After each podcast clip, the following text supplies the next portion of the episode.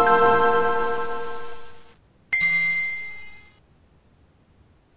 El día de hoy en el Pixel Podcast, semana espectacular para los videojuegos. The Last Guardian por fin ya es fase gold. Tenemos detalles de Red Dead Redemption 2 que se anunció oficialmente. La consola de Nintendo por fin aparece en nuestras pantallas. Además, con toda la escalada de rumores y juegos, también tenemos un nuevo video de The Legend of Zelda. South Park va a tener doblaje en español latino. En reseñas tenemos The Darkest Dungeon por The Darkest Dungeon por parte de Moy Battlefield 1 por parte de Isaac. Tenemos el Chavita, tenemos saludos, tenemos música, el minuto de fe y todo esto y mucho más en la emisión número 287 del Pixel Podcast. Comenzamos.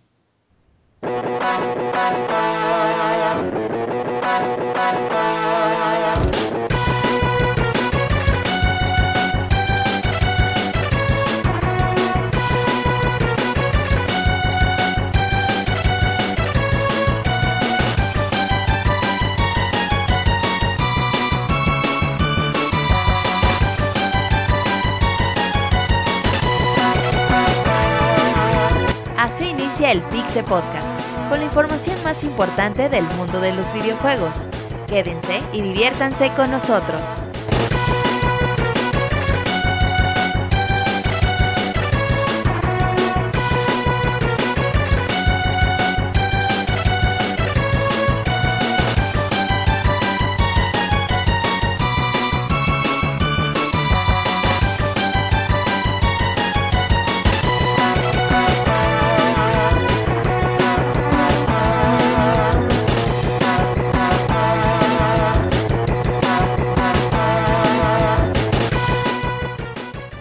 Sean todos bienvenidos amigos a una emisión más del Pixel Podcast el día de hoy en el número 287 que nos escuchan todos los lunes en vivo a las 9 de la noche en pixelania.com. Bueno, esa es la versión editada, la versión en vivo en mixler.com, diagonal pixelania podcast, donde pues pueden ser parte del chat y escribirnos ahí sus comentarios, ya sea para interactuar con nosotros, ser parte del minuto Mixler, también tenemos podcast arroba pixelania.com para que nos manden un correo y en la parte final del programa los leeremos y todo, mencionaremos pues lo que nos digan, ¿no? Y responderemos todas sus dudas.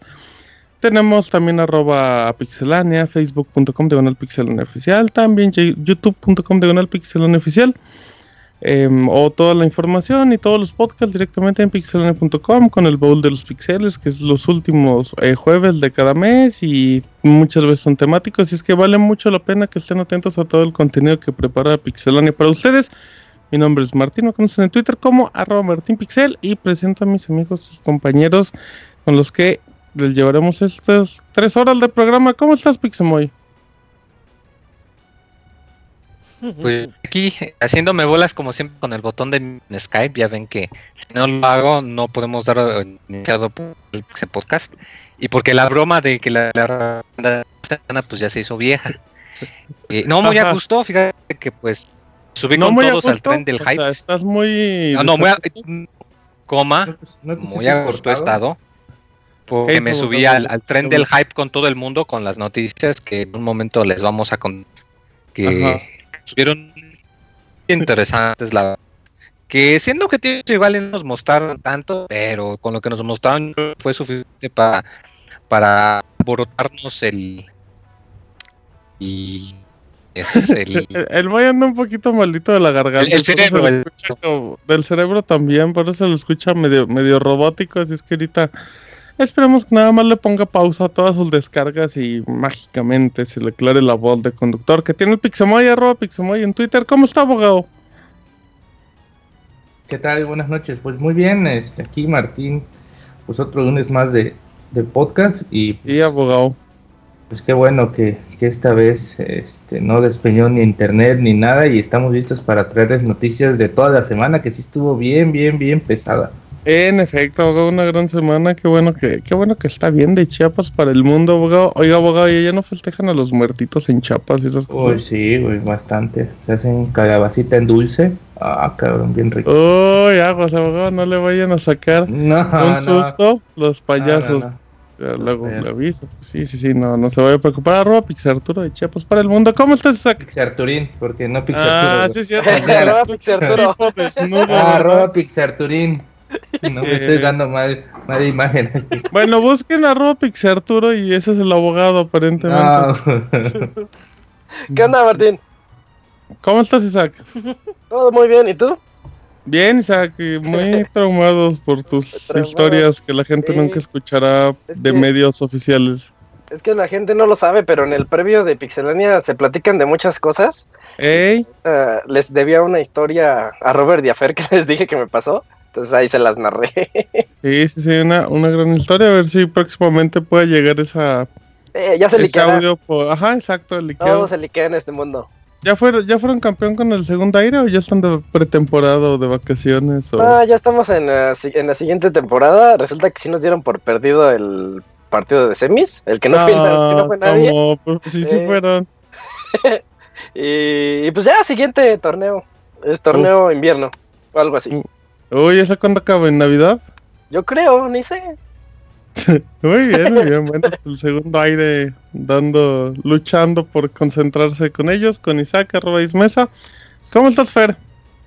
Hola Martín, pues bien, aquí un poco traumado por las historias de Ultratumba de Isaac. Pero creo que son correspondientes a las, a las fechas, ¿no? Entonces vamos a tener como que más cuidado cuando viaje pues, en, en, camión o en, o en colectivo para no juntarme con, con gente como la que nos mencionó Isaac, ¿no? Ya quedó un poquito traumado y eso que nada más llegué pues, a la mitad, ¿no? Pero yo creo que con lo poquito que este, escuché, es más que suficiente, amigo Martín. Exactamente, sí, sí, eh, aprovechando ahorita que estamos en estas épocas de del Halloween y todo, Fer, que nos manden sus calaveritas, ¿no? Al correo podcast.pixelenio.com. Hace mucho nos mandaban cuando el Monchi los leía, pero pues que vuelvan a retomar ahí su... Así es. Que nos muestren su creatividad. No se van a llevar nada y de seguro no los vamos a leer bien. Un este piojo cortesía de Isaac.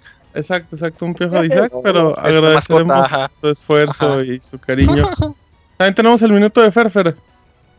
Eh, no, Martín, ya lamentablemente esa sección no, murió no, no, no, en el podcast pasado. Sí, ah, no, no, no, no, no, Martín, no seas necio, no, no hay nada. El minuto de Fer Estoy muy sentido con la gente de que no mandó correos la, la semana pasada, entonces. No, mándenle todos los correos del mundo. No, nada, nada, Martín. Si no llegan mínimo hoy 40 correos, la sección no desaparecerá. 41 para, para, para Ok, bueno, arroba, Zambranovich, yo no fui Fel. Eh, el Pixemoy nos acompañará, nada más se fue a tomar como algo para la garganta que andaba muy robotizado. ¿Cómo estás, Beto? Ardino, saludo a todos los que nos escuchan bastante bien. Eh, tuvimos semana bastante con bastante actividad la, la pasada y bueno, ya se confirmaron varias cosas y hablaremos de eso. También tuvimos un mini podcast ahí del Nintendo Switch. para los que no lo han descargado, ahí está disponible en iTunes y en Evox y en todas las plataformas que lo tienen disponible. Y pues esta semana de muchos lanzamientos y ya se viene noviembre, que hay juegos Prácticamente es de las semanas más importantes de lo que queda del año, ¿eh? Sí, sí, sí, sí, sí.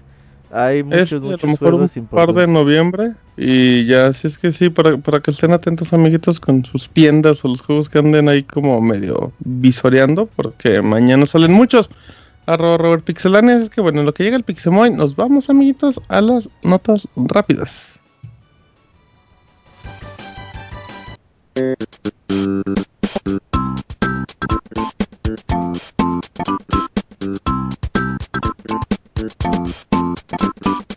La mejor información de videojuegos en pixelania.com.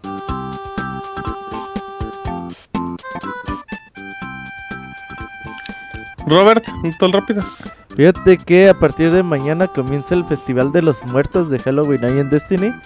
Aquellos que jueguen Destiny, pues bueno, la torre y otros espacios sociales del juego y aparte se agregarán eh, nuevas misiones, máscaras, bailes, de todo para celebrar estas fechas. Durante dos semanas durará. Hasta el 8 de noviembre va a estar disponible como el año pasado. Muy bien, Isaac. La Kino llega al Play 4, la Kino de Kino Fighters 94 va a llegar al Play 4, pero por el momento solamente se ha anunciado en Japón.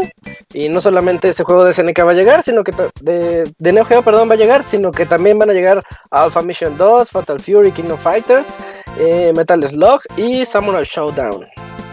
Muy bien. Fer. Uy, Martín, fíjate que Nintendo y Pokémon Company unen sus fuerzas para crear mercancías tanto de Mario y, Pikachu. Y esta se pondrá pues, a la venta en Japón. Bueno, van a vender todo clase de artículos en Japón, que, incluyen llaveros, peluches y todas esas cosas que le gusta a la banda.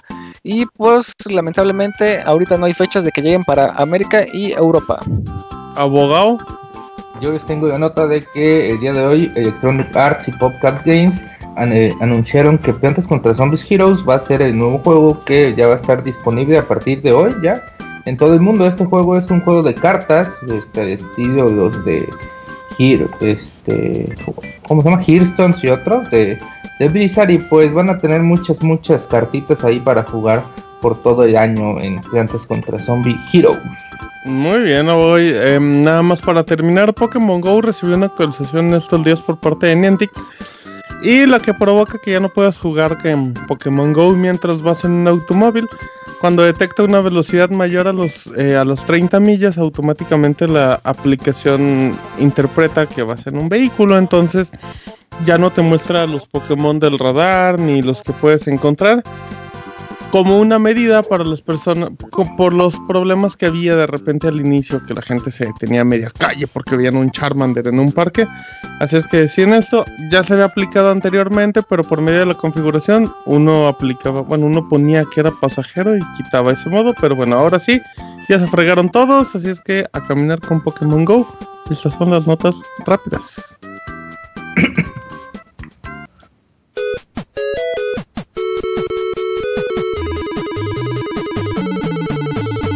en Twitter para estar informado minuto a minuto y no perder detalle de todos los videojuegos. Twitter.com Diagonal Pixelánea.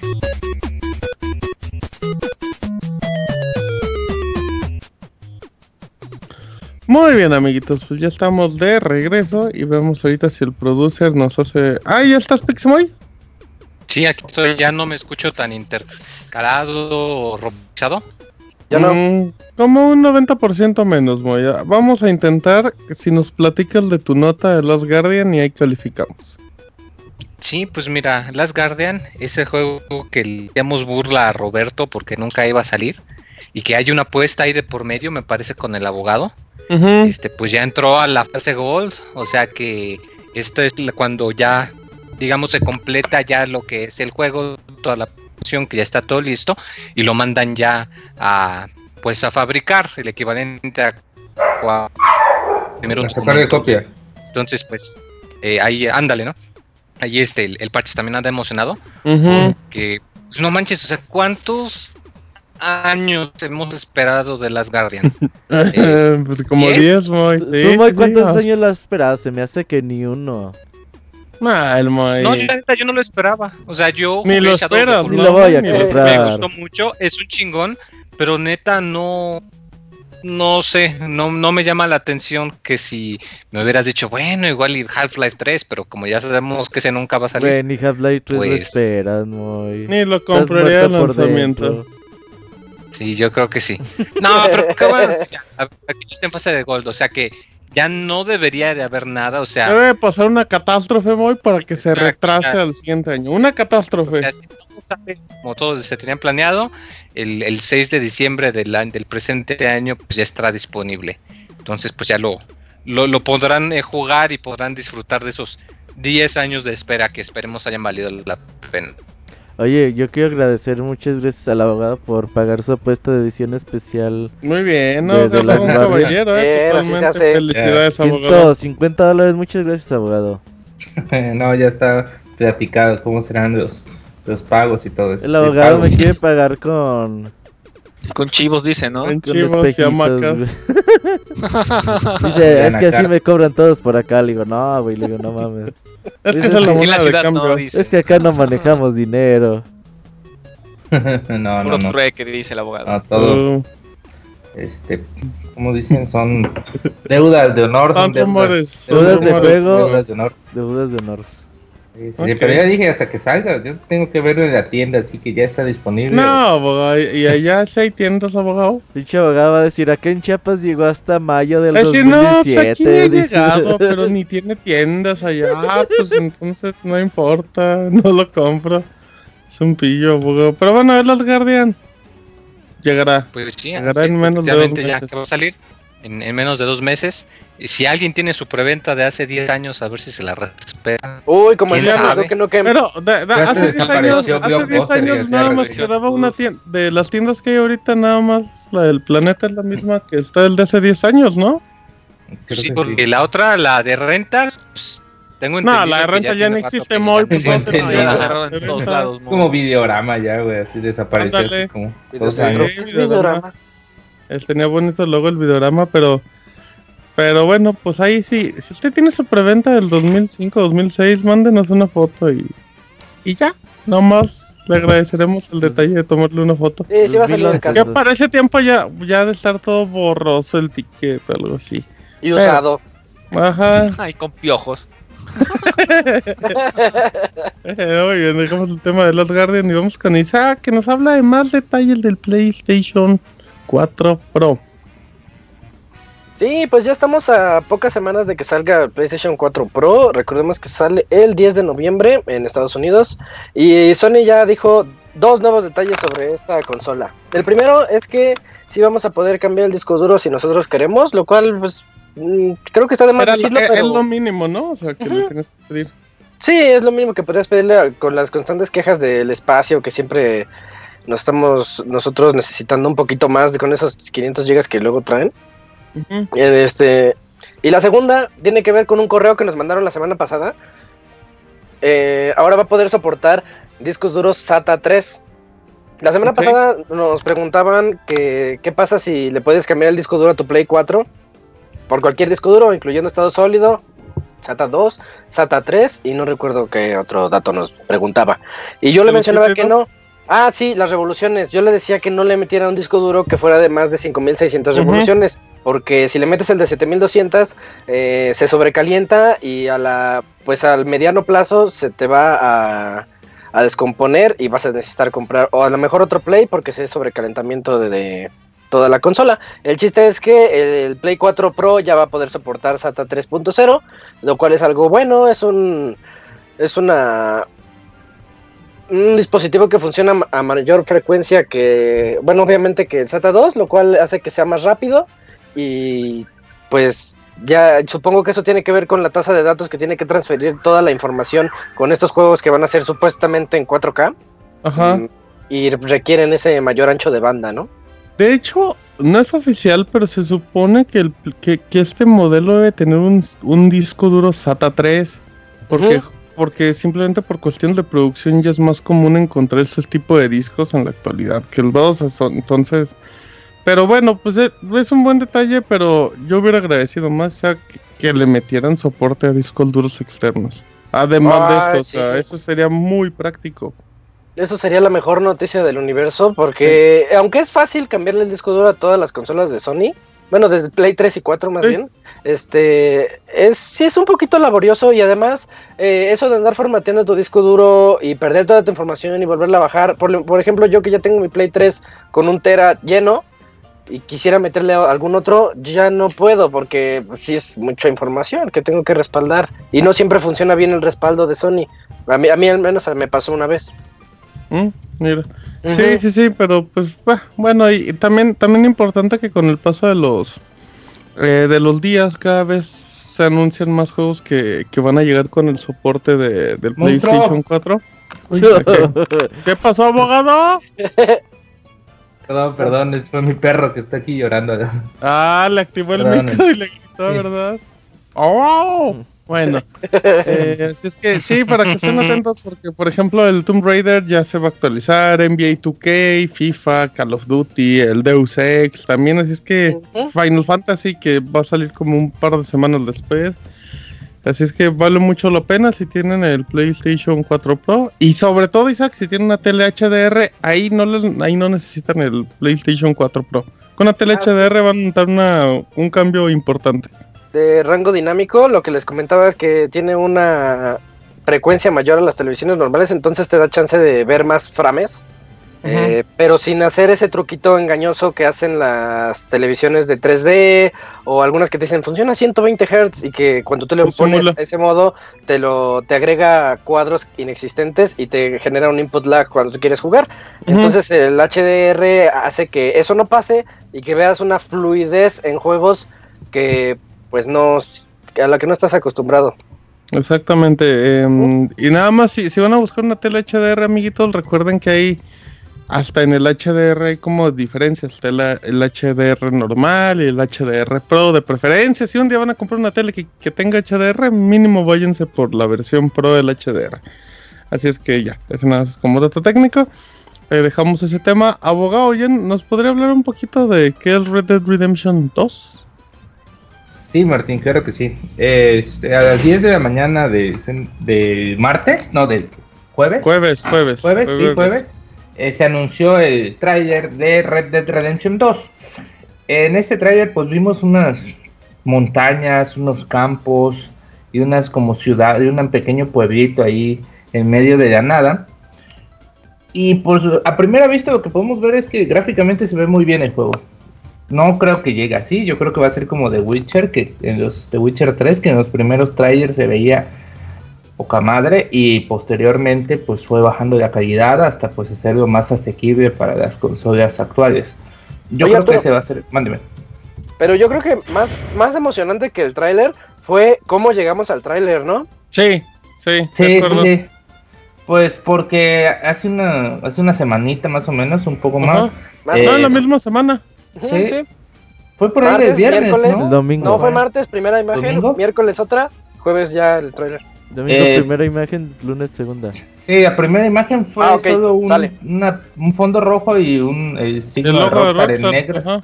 Como podemos ver una tipografía que utiliza este Red Dead Redemption y la gente ya empezó a decir, uy, no manches, este remake de Red Dead Redemption 1 o no puede ser una precuela, no puede ser Red Dead Redemption. Red puede ser un Metroid por parte de Ah, por cierto, por ahí queda el troleo de Final Fantasy, ¿no? los Smart diciendo, ah, no es Red Dead Redemption 2, es Red Dead 3. Sí, es Red Dead Retribution. Y pues al final pues quedó en Red Dead Redemption 2, que sí se ve gráficamente muy bien.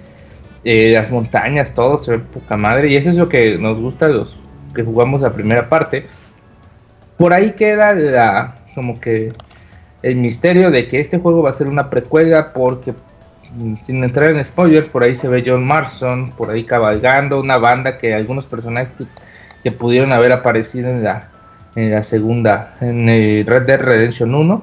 Así que pues yo estoy bien emocionado de que llegue y va a llegar por ahí de otoño del 2017 para PlayStation 4 y Xbox One, ahí está otro puntito, ¿no? De que pues para los que jueguen en PC, pues ni no modo. nada de nada, nada. Nada, ni el uno, ni el uno. porque sí, y también no se anunció un remake, que muchos pensaban que por ahí estaba también el rumor de que anunciaban Red Dead Redemption 2 y el remake del 1 para finales de año y pues tampoco. Así es Rockstar con sus anuncios. No sé ustedes qué, les pareció el trailer. Ah, pero fíjate, a mí me gustó más la segunda imagen, la que liberaron, donde se ve el horizonte, así como el atardecer y cinco vaquerillos ahí caminando.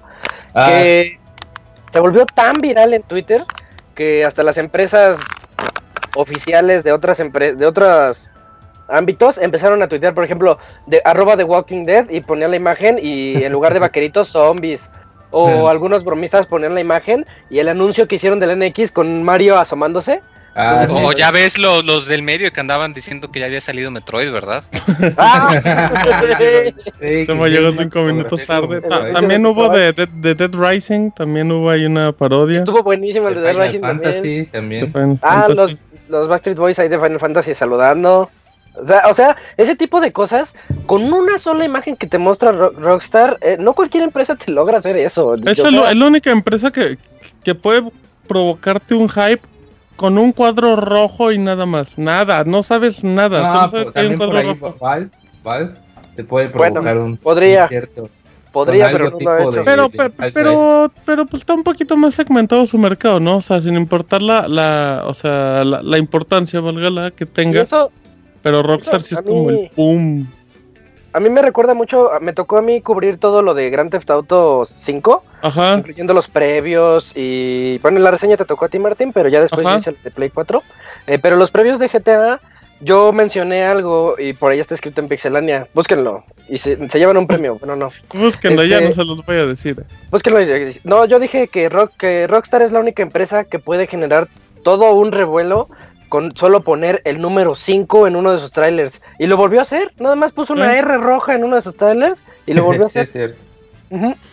Sí, sí, sí. Em, fíjate que, bueno, ya es una percepción muy particular. A mí no me gustó el tráiler, o sea, a mí... No, a mí tampoco. O sea, y, y yo no voy a decir que de eso es independiente a la, a la grandeza del juego y todo lo que significa. A mí no me gustó el tráiler.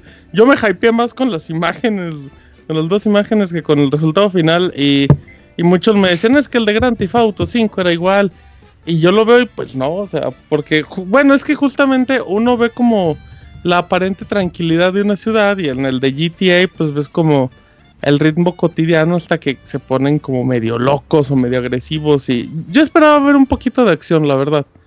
Mm, pero bueno, igual, yo sé que tarde o temprano en el siguiente tráiler va a haber algo que me va a gustar, pero el juego no le va a quitar su grandeza. Y, fue algo muy personal porque vi también que mucha gente decía que sí les gustó. A Isaac ya dijo y tampoco que no. Creo que a Yulin tampoco le había gustado, pero bueno, pues Oye, pero tú, siempre pides el, el trailer con el teaser y ahora que te mostraron un minuto no. Ya tenía las imágenes, amiguito. Las dos imágenes. Ese era mi teaser. Una imagen y ya. Oye, pero el trailer te puede dejar, tiene muchas cosas escondiditas el trailer, ah, entonces eh, te puedes encontrar en videos en YouTube análisis bastante sí, amplios sí, sí, sí, sí, los análisis cuadro por cuadro yo sé que, son bien, pero como el primer impacto así visual no fue como el, el boom. Te deja ver más o menos gráficamente cómo va el juego, se ve bastante bien. Y sobre todo esta recreación de la vida del viejo este. Yo me acuerdo cuando veía Volver al Futuro 3 y decías, no mames, qué chingón se ve el viejo este. Quiero traer mis Nike. Y ahora que Red Dead Redemption, pues el primero y ahora el segundo, pues te traten de, de mostrar esa vida que había y... La verdad se ve bastante bien. Pero, es el primer juego de Rockstar de nueva generación. Y sí, seguramente en el futuro tendremos más, pero me gustó para iniciar buen trailer. Y, pero, Isaac, ¿tú ya terminaste Red Dead Redemption? Pero no quiero hablar de eso, Arturo. Sí, claro. saber qué? Como dos o tres veces. Por ejemplo, es que Martín nunca lo jugó. No, no lo he jugado, amigos, pero yo no creo que eso sea como relevante para eso, Bueno, al menos en mi experiencia. En mi experiencia lo que era, lo que más me gustaba de, de Red Dead Redemption 1 era su inmensidad, o sea, que tuviera tantos paisajes, que tuviera, pudieras ir por un bosque, que pudieras ir por un pueblito así de ganada y todo eso. Y pues... La personalidad... sí, para mí eso me lo dieron con el trailer y por eso tal vez a algunas personas sí nos gustó. Mm, no, yo siento que, bueno, para mí lo que más me gustó de Red Dead es la personalidad de cada uno de los protagonistas y de las personas con las que te vas encontrando. O sea, son vaqueros así como cuando... Ah, ¿Se acuerdan de la serie de la doctora Mika? ¿Cómo se llama? Micaela la Queen, vaquera en el vaquera y doctora, vaquera y médica de una mujer luchona. La doctora Queen, la doctora Queen. Ah, la doctora Queen. Doctora Queen. No mames, veías eso, güey. ¿Quién veía Doctora Queen? Pues, era como de que Eso, eso salían en el 5, ¿no? Esas son las cosas que, que no veían. Güey, ese era de los tiempos de Renegado, güey, y Highlander. Y... Este. No mames, dice el viejazo bien cabrón. No, pero el viejazo, pero con toda la extensión de la palabra. Sí, muy... Doctora Queen, no te aparte dijo doctora Mika, o sea, referencia. Se llama Micaela Queen. Pues por eso, fue como la peor referencia. bueno, ¿qué hace la doctora Queen? Porque de aquí nadie la Cuéntanos, ¿qué hacía la doctora Queen? Bueno, el chiste es que te, eran series que te intentaban reflejar el lejano oeste y cómo todas las carencias que tenían. Y, y, yo siento que Red Dead Redemption también te hacía ver eso, como cuando podías tú eh, tú, tú decidías si querías llevar a un forajido a la ley o matarlo tú y después tener el dinero, pero las maneras de matarlo, por ejemplo, la clásica de que lo atas al, caballo, lo llevas a las vías de tren y ahí lo pones, ¿no? Como malvado de película de los 30. Entonces, tenía toda esa libertad Grand Theft pero en el lejano oeste, y eso es lo que a mí me gustó más. Me perdiste, Isa, con tu referencia a la doctora Queen. Ya, no, me acuerdo qué empecé con eso. Y aparte, una cosa muy importante es que el primer juego Red Dead Redemption, eh, pues traía a John Marston, que es un güey que fue bandido hace muchos años, criminal. Y pues por eso se llama Redemption. Y ahora el 2 que parece ser que vamos a vivir todos esos crímenes, todas esas pues cosas que hace John Marston, ajá. Entonces eso también es interesante de cierto modo. Porque vamos a tener a, John Marston cuando era criminal y eso también es interesante. Otra... también puede ser que manejen lo de los golpes de GTA V, pero al estilo vaquero. Ajá. sí, deben de, deben de integrar como todos los las novedades que han mandado en otros juegos para que se acoplen bien, para darle como más fluidez. Debe haber muchas cosas más nuevas. Y ya por último, una película muy buena de, de viejo este, Rápida y Furiosa, de Sharon Stone. ¿Eh? Ah, ya. Ese es de coches, Robert. Sí, ya es el de reggaetoneros, ¿no? Rápida y... Rápida y, mortal. Dije rápida y furiosa. Rápida y mortal. Este, Rápido este, y fogoso. DiCaprio. Ah, sí, bien morrillo, eh. Sale DiCaprio y este gladiador, ¿cómo se llama el gladiador? Russell Crowe. Gran película, eh. Muy buena. Y vean Doctora Queen. Rápida y mortal. Güey, Doctora Queen para Netflix, déjala pillar. Güey, o sea, ya, había salvados por la campana cuando estaba Doctora Queen, o sea, muy mal. No, no, no salvados de la campana todavía es más atrás. 93, 93 el Doctor Queen, o sea, pues Bueno, pero es que salió en el 5 mucho tiempo después, güey. Ah, pero no hay, Al menos no, hay tuviera cable No hay perdón de Dios con Isaac, güey, para ver Doctor Queen. Eso sí, güey, eh. Yo veía los comerciales y decía, qué pinche aburrida se ve esa ah, madre. Porque voy a ver esa como novela gringa. Oli, la Doctora Queen. Todavía renegado, como decías, como que decías, bueno. Y también, ¿sabes qué salía la de este... Comisario Texas, el... Rangers. Chuck Norris. Chuck Norris. No, bueno, Chuck Norris. Pues, Chuck Norris es Chuck Norris. En esos tiempos, güey. Sí, pues sí. Bueno, pues muy bien. La recomendación de la semana de Isaac es vean Doctora Queen. Por favor. y ahí échenle un ojo a los trailers de, de GTA y de um, Red Dead Redemption. Les pueden gustar. Pero bueno, vamos a mucha información. Les voy a contar rápidamente todo lo que presentó o todo lo que habló Nintendo el jueves. Em, y vamos a darle un poquito de prisa porque no extensa la información. Iniciamos con el cambio de nombre, lo cual ya era como lógico. No se va a llamar Nintendo NX, se va a llamar Nintendo Switch. Haciendo una referencia a. Bueno, pues en este caso. Se confirman la, se confirman la mayoría de los rumores que era una consola híbrida entre portátil, entre casera que ibas a tener una pantalla con especie de gamepad y podías como quitar de los extremos el control y todo eso. Así es que vamos a contar un poquito eh, los detalles. En apariencia la Nintendo Switch pues justamente es como un gamepad, pero le pueden quitar la parte de izquierda y derecha que, que contiene dos controles que se llaman Joy-Con cada uno. Eh, cada control tiene, tiene sticks eh, y tiene botones normales, cuatro botoncitos. Se elimina en este caso la, cruz normal que traía, nada más va a manejar sticks. Eso es como experiencia, por llamarlo así, portátil y incluye una pantalla aparentemente como de 6 pulgadas. Similar, imagínense un Wii U, pero bueno, un gamepad del Wii U, pero pues acá más. Un iPad mini.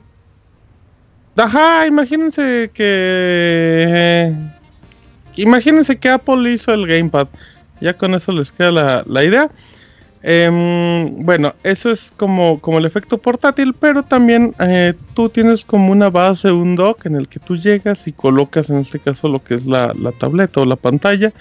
Y automáticamente manda la imagen a la televisión para poder jugar se puede jugar de diversas maneras, ya sea usando los Joy-Con, que, hay otro como un accesorio central para que nos quede la forma de control sin la pantalla mientras estamos jugando, o podemos agarrar un mando tradicional como el Gamepad Pro que tenía en Wii U, algo similar para jugar de manera normal. Em, cuando, cuando vimos este tipo de videos también se confirmó que, que incluía que íbamos a regresar los cartuchos, que en este caso son más que tarjetas va en la parte de arriba. En la parte de arriba también trae la, conexión para audífonos. Los controles aparentemente reciben una carga de luz por el dock. Mm, entre los juegos que se mostraron en un inicio fue Skyrim, que fue como el gran, pues, no sé, era como de los juegos, del juego principal, yo creo, de la presentación, la versión remasterizada de Skyrim. Vimos NBA 2K también. Vimos lo que era una especie, una especie de Mario Kart y Splatoon como actualizados. No era como la misma versión de Wii U. Vimos un nuevo Mario, pero todo es un fragmentitos de 10 segundos también la eh, justamente al, llevártelo portátil tú podías eh, jugar como usar la pantalla y jugar con otro amigo con cada quien con su Joy-Con en este caso el control tomaba una forma como de, de Wii Mode y bueno esos fueron como los detalles que, se revelaron que ya mencionamos en el podcast como decía Roberto eh, de, de la presentación del Nintendo Switch que se dio ese día también se, conocieron todas las empresas que iban a, respaldar a, Nintendo y bueno, pues digamos que regresan todos los que le dieron la espalda en su momento. Está Activision, Bandai Namco, Capcom, Electronic Arts, Epic Games, em, From Software. Mm, está Koei Tecmo, Konami, Level 5, está también Platinum Games, Sega. Square Enix, Take Two, todos, o sea, todos los que podrían estar, todos los que podrían ser juegos multiplataforma, aparentemente piensan apoyar a Nintendo. Entre los rumores, que era lo que mencionaba, porque al final de cuentas son rumores como la canción, es que la duración de la batería aparentemente es de 3 horas. La pantalla eh, en un inicio se decía que no era táctil porque no se mostraba, pero bueno, reportes indican que es multitouch. También la pantalla táctil se puede utilizar obviamente para navegar en este caso en menús, igual que como se hacen en diversas consolas. En el caso del touch no se utiliza para los juegos ya que pues no se puede ya que al momento de dejarlo en el dock como consola casera pues no tienes acceso al panel táctil. Em, y también, bueno, se habría una posibilidad de que el dock le daba mayor potencia, que era algo que mencionábamos en el podcast anterior, porque la imagen como de la pantalla era como de 720, pero pues cuando lo escalaba televisión parecía como de 1080. Y bueno, hasta, hasta ahí iba, mm, iba, eh, hasta iba esa noticia. Lo vamos a contar conforme se iba dando. También se confirmó que iba a tener soporte para amigos, porque bueno, se mostró, pues obviamente es una tecnología NFC, si no me equivoco, entonces no, no, no habría inconvenientes. Pero en cuestión del dock de la consola, eh, Nintendo habló con la gente, si no me equivoco, de IGN en Reino Unido y aclararon un poquito lo de lo del dock. Dijeron que, en pocas palabras, que no le da más potencia a la consola. Toda la potencia la, tenemos directamente en la pantalla. Solamente sirve para mandar la imagen de la televisión. Y en dado caso para pues para que también carguen los dispositivos. Así es que fue, fue el único detalle oficial que se dio en ese momento.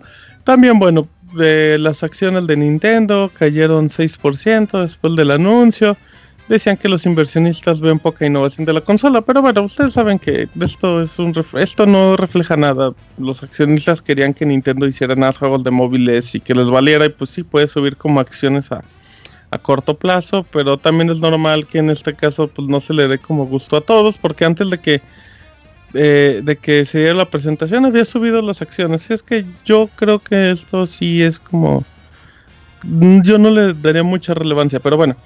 Otro detalle también, Nintendo lo confirmó, esto fue por medio de Famitsu, donde dijo que no va a haber retrocompatibilidad física con Wii U y 3DS. Para muchos que pensaban, por lo que vimos de Splatoon o de Mario o de Mario Kart, que parecían versiones de Wii U, eh, Nintendo ya dijo que no, obviamente porque pues eh, la en el caso del Wii U requiere usar discos y pues no hay forma de meterle un disco a pues a este tipo de consolas. También el, al parecer la, ranura de las tarjetas no es la misma la del 3DS. Así es que, y, bueno, si le puedes agregar también que, los juegos llevan doble pantalla en dado caso del Wii U y del 3DS y pues por lo que se ha visto con, con Nintendo Switch nada más vamos a tener una pantalla, se ve complicado, pero no se descarta que pueda haber retrocompatibilidad de manera digital. Pero bueno, eso es, eso es igual, otra, otra especulación. Ahora viene un detalle importante, también lo dijo Nintendo, y fue que ya no va a decir nada. Ya no hay información. Esto lo dijo, eh, si no me equivoco, The Wall Street Journal. Eh, dijo que ya no van a hablar de juegos, que nunca han hablado de juegos, y no van a decir nada de especificaciones de la consola hasta 2017. Así es que todo lo que se empieza a escuchar ahorita son rumores, ya, porque Nintendo ya no va no va a abrir la boca. Otra cosa, Unreal Engine em, dijo que Unreal Engine dijo que iba a dar soporte a la versión número 4 de su motor gráfico, algo que no, que no tenía el Wii U, obviamente. Así es que hasta ahí digamos que va a la par de las consolas actuales. Y ahora como un detalle curioso, mencionábamos al inicio que Skyrim era de los, de los juegos que más te presumían en, en el evento. Y cuando, y cuando se acabó, eh, pues en este caso, la presentación o el tráiler, y pues la gente empezó así de, ¡ay, Skyrim va a estar en, Switch y todo! Pues Bethesda decidió como, como hablar, en este caso lo hizo con Game Industry, y dijo, pues fíjense que Skyrim, pues, pues no, no está, no está confirmado, o sea, para la consola, pues estamos como viendo la situación. En este caso, pues fue algo, fue como un acuerdo que se llegó con Nintendo para poder prestarlo como una demostración del video. Así es que oficialmente no hay Skyrim no es un juego ni, ni NBA 2K tampoco, o sea, estos juegos nada más se usaron como, un ejemplo, me recuerdo mucho cuando cuando presentaron eh, el Wii U Isaac, que presentaron Darksiders y creo que Reggie dijo que no, creo di a entender que las capturas de imágenes que se mostraron eran de las versiones de consolas como de PlayStation 3 o de Xbox 360 que no era pues, del producto final. Ajá, exacto, así como, no, no, pues es como del, del trabajo que ya se tiene. Así es que bueno, eh, los ¿qué sabe? Sabe que es marzo, aparentemente, eh, y debería de llegar con, del, con el nuevo The Legend of Zelda. No tenemos precio, no tenemos lista de juegos oficiales, no sabemos si va a haber Mario ni nada. ¿Especificaciones? No va a haber especificaciones. Entonces, eh, también Nintendo de, mencionó que, que, que el Nintendo Switch no es tanto una consola portátil, eso también como que lo quiso dejar en claro, o sea, sí tiene esas funciones de la pantalla y eso podría encajar muy bien con lo de la batería, o sea, es más como algo portátil, pero igual y hasta dentro del mismo hogar o donde uno se mueva, no tanto, porque pues simplemente si, si piensan que el dock no tiene potencia extra, pues pues así como que andarte llevando una consola tan cara por la calle no, no suena muy, no suena la mejor idea. Y bueno, hasta aquí eh, esa es toda la información del Nintendo Switch. Quedan muchas dudas. El concepto, yo lo mencioné en su momento, a mí me agrada mucho. Me agrada que, Nintendo decida apostar por, por unir aparentemente las dos plataformas. Creo que la presentación es muy atractiva. Y, a mí sí me habla totalmente como es un nuevo Nintendo, un Nintendo actual que, ya sea por la presión de, de los inversionistas o no, pero pues aparentemente con todos los productos y todo ha reaccionado bien. Si es que aquí acabo mi monólogo, amiguitos, y pues escucho sus opiniones, por favor. Yo creo que, bueno, eh, como les mencionamos, teníamos ahí un podcast ya con todas nuestras primeras impresiones de la consola, igual y hablemos de lo que se fue liberando después de, del anuncio y todo eso. Eh, primero que nada, eh, pues esta mención es de que pues no van a ser, por ejemplo, que Bethesda dice, no, pues es que Skyrim no está confirmado, pero también está, eh, está notado como un desarrollador de la consola. Es decir, claro. eh, quizás Skyrim no va a llegar para, para Nintendo Switch, pero están haciendo algo para, para la plataforma, entonces hay que esperar que, que yo creo que el último van a decir, ah, no, sí, Skyrim ahí está eh, también todos los otros juegos que mostró Nintendo, como el nuevo Mario, como el Mario Kart 8.5, Splatoon 1.5 y todos esos también dicen, no, pues es que la verdad eh, pueden ser que juegos que no sean finales, por ejemplo, pues todas las presentaciones de consolas desde mucho, mucho tiempo atrás, pues siempre han mostrado juegos que no terminan llegando, por ejemplo el famosísimo Super Mario 128 de GameCube, aquel demo de eh, GameCube de The Legend of Zelda de Link vs Ganondorf y pues muchos otros más. Que de el otro día me estaba acordando de Metal Gear Solid 4 en PlayStation Vita.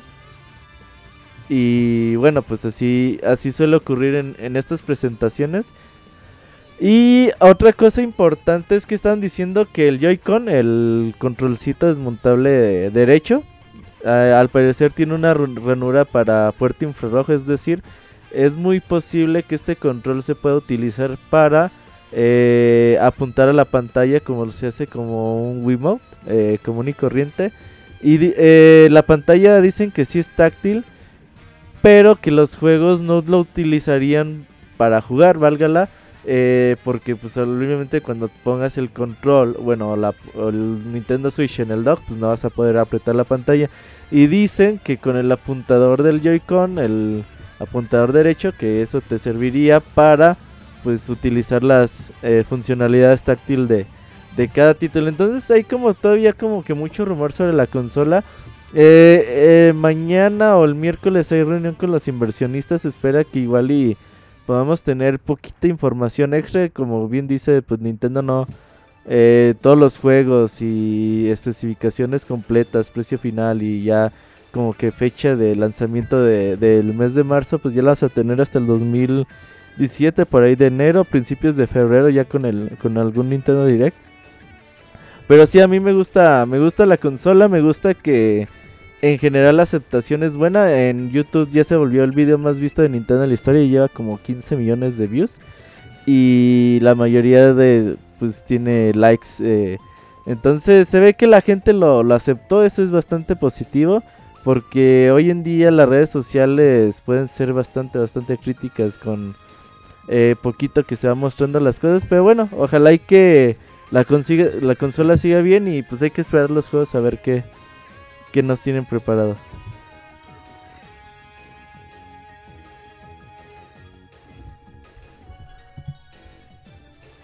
No sé si Martín se fue. Creo que por ahí perdimos la conexión. Vamos a tratar de restablecerla. Pero sí, eh, yo creo que, el Nintendo Wii U, um, bueno, el Nintendo Switch, mucha gente se queja por el nombre, que al final no se llama Nintendo NX.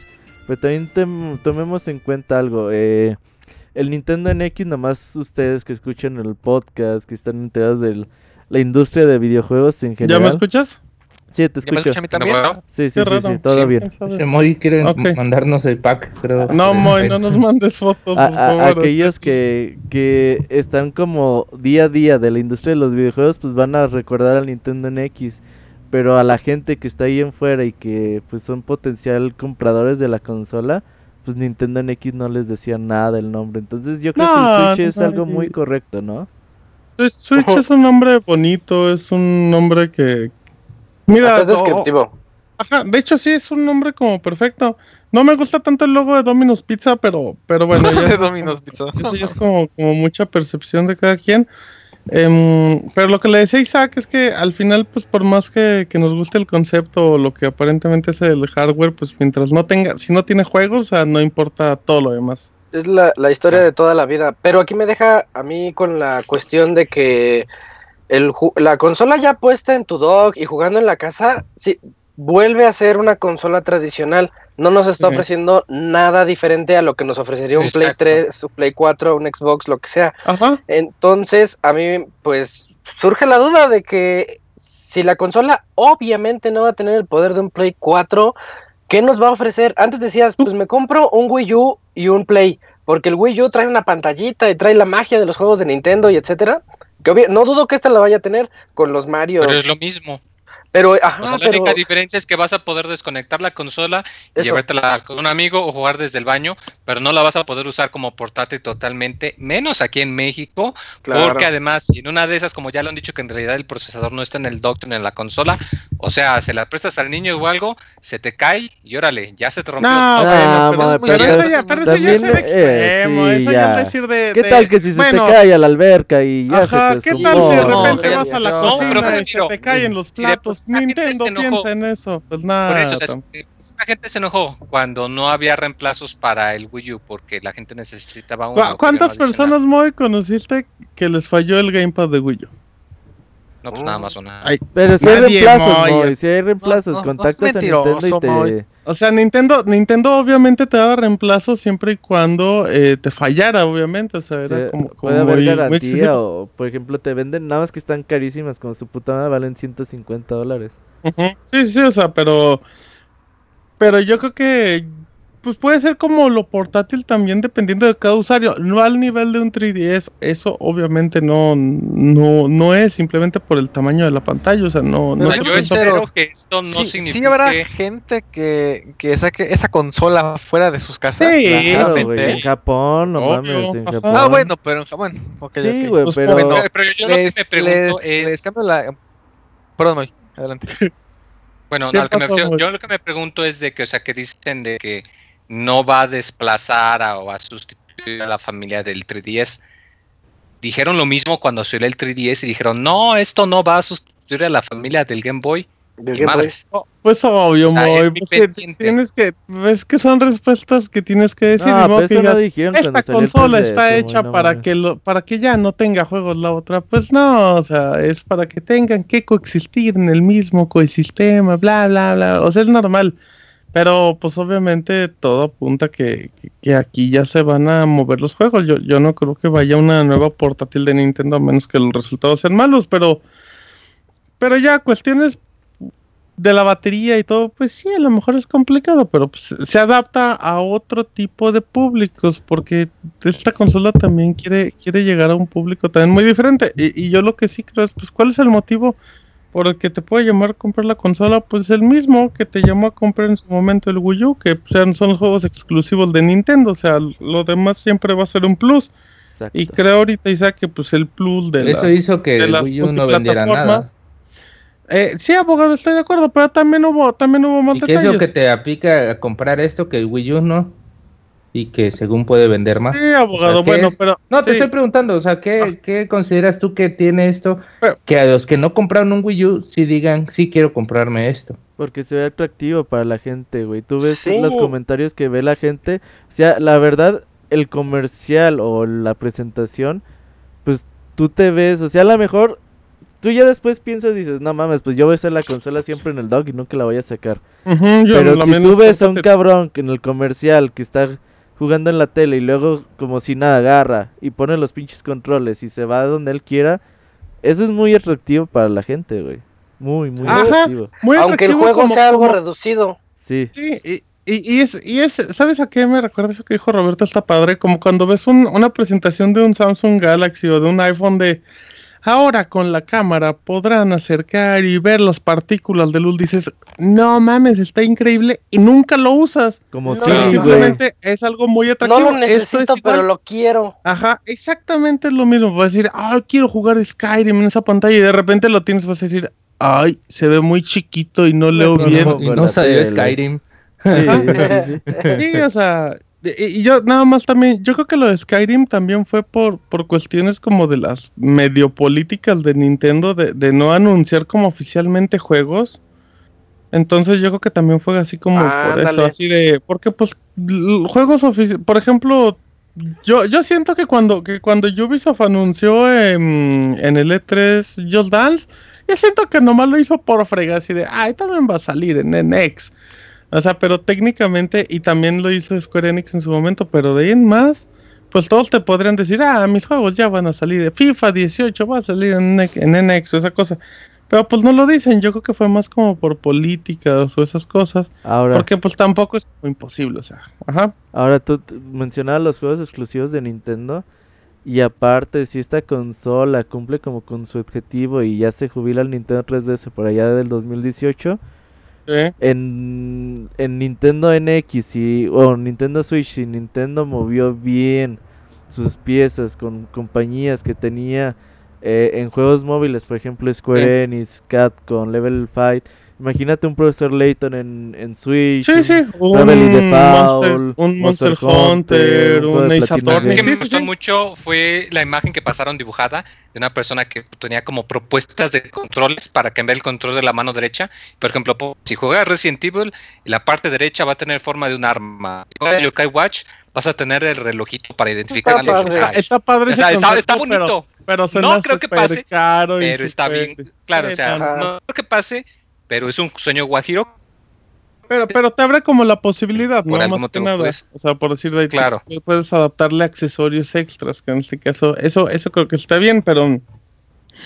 Pero sí, o sea, opino igual que Robert, así como, como dice el abogado, ok, pues si tú me estás diciendo que tiene los mismos juegos que el Wii U y no tuvo éxito, pues ¿cuál es la diferencia? Pues que puede tener los mismos, puede tener los exclusivos de los portátiles y entonces un, no sé, digamos, una de 15 exclusivos que podría ser la casera, la puedes abrir a 30, 40 o 50, pues ya pues una consola muy, atractiva para todos, o sea, ya independientemente de los... Y, y si además eres una persona que siempre ha estado casada con Nintendo y no tiene otras consolas, pues los multiplataformas también les va a venir muy bien. Así es que, pues ya es cuestión de, es cuestión de ver cómo avanza. A, mí lo único que, no me cuadra es, em, yo agradezco que se muestre el concepto, pero, pero a mí como que no me cuadra la idea de, de vamos a tener ya detalles oficial de la consola en 2017 cuando aparentemente llega a finales de marzo, o sea, yo, así como, así como mencionabas tú, Robert, de que el nombre de, Switch eh, puede como enganchar muy rápido al nuevo usuario,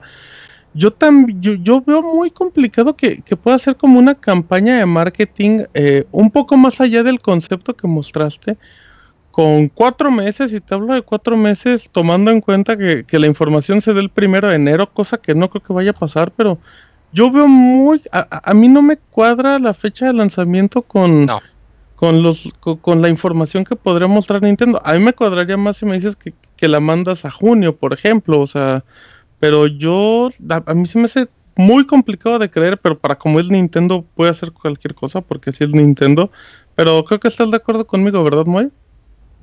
Sí, o sea, yo la verdad no pienso que vaya a salir en marzo, es muy cabrón. Siento que va a pasar como cuando estábamos el año pasado, cuando todavía, el, todavía se había anunciado que iba a salir Zelda, que todavía no habían dicho que se iba a retrasar y que se repetía más o menos el patrón, o sea, no estaban todavía totalmente seguros del nombre, apenas lo habían acabado de lanzar y luego todavía eh, no teníamos información de eh, la fecha exacta de salida, no había muchos videos, salvo un par ahí de link con Epona y dijimos lo mismo, hay muy poca información como para justificar que en realidad puedan tener un lanzamiento para marzo. Ya si las tiendas quieren hacer sus preventas en cuanto lo anuncian, pues no es nada nuevo, ¿verdad? Pero muy difícil que salga para marzo. Sale en marzo. Y eh, creo que para el Nintendo 3DS también fue eh, parecido. Para el Nintendo Wii U, la consola salió en noviembre y en septiembre salió un Nintendo Direct bueno, salió una presentación de Nintendo cuando se anunció Bayonetta 2. pero mínimo, espérame, ¿cuándo salió el Wii U? Salió en noviembre, pero mínimo en, el E3, en el E3 pues aunque sea pudiste ver más, yo, yo creo que hay que hay un poco más de diferencia de lo que, de lo que se mostró con Wii U n 3 a lo que se muestra ahora. Lo ideal a mí se me hace muy complicado, güey. aparte, es final, perdón, nada más como último, es como, eh, eh la aparente fecha es como el final del año fiscal, ¿no? Exactamente. Sí, ¿y qué tiene? Sí. Yo, yo creo que, o sea, no sé, a mí no, a mí no me cuadra la fecha. Yo, yo creo que. Mm, Güey, eh, en marzo también salió el 3DS, en febrero salió sí, el Sí, yo, yo, yo, lo sé, yo lo sé, güey. Pero, pero, tampoco en ese tiempo la información era tan a cuentagotas, creo yo, güey. Es como una percepción, pero bueno. Mira, supongo que, digo, yo también lo, lo ideal hubiera sido que el viernes se hubieran dado, o el jueves pasado se hubieran dado a conocer pues juegos que están eh, desarrollándose, títulos que van a llegar en ventana de lanzamiento, precio final, se abren las preventas y todo bonito, ¿no? Eh, seguramente cuentan con algún tipo de, no sé si de pedos de que digan, no, pues eh, hay que caerles con la sorpresa o que todavía estén todavía trabajando marchas forzadas para tener los juegos de lanzamiento. Mm, no sé, qué, qué sé yo, puede haber muchos impedimentos, pero Oye, Robert. Estamos a muy poquitos meses para que digan, no, pues, ¿saben qué? La consola... Sobre todo porque es hardware, güey. Cuando es software, pues dices, ok.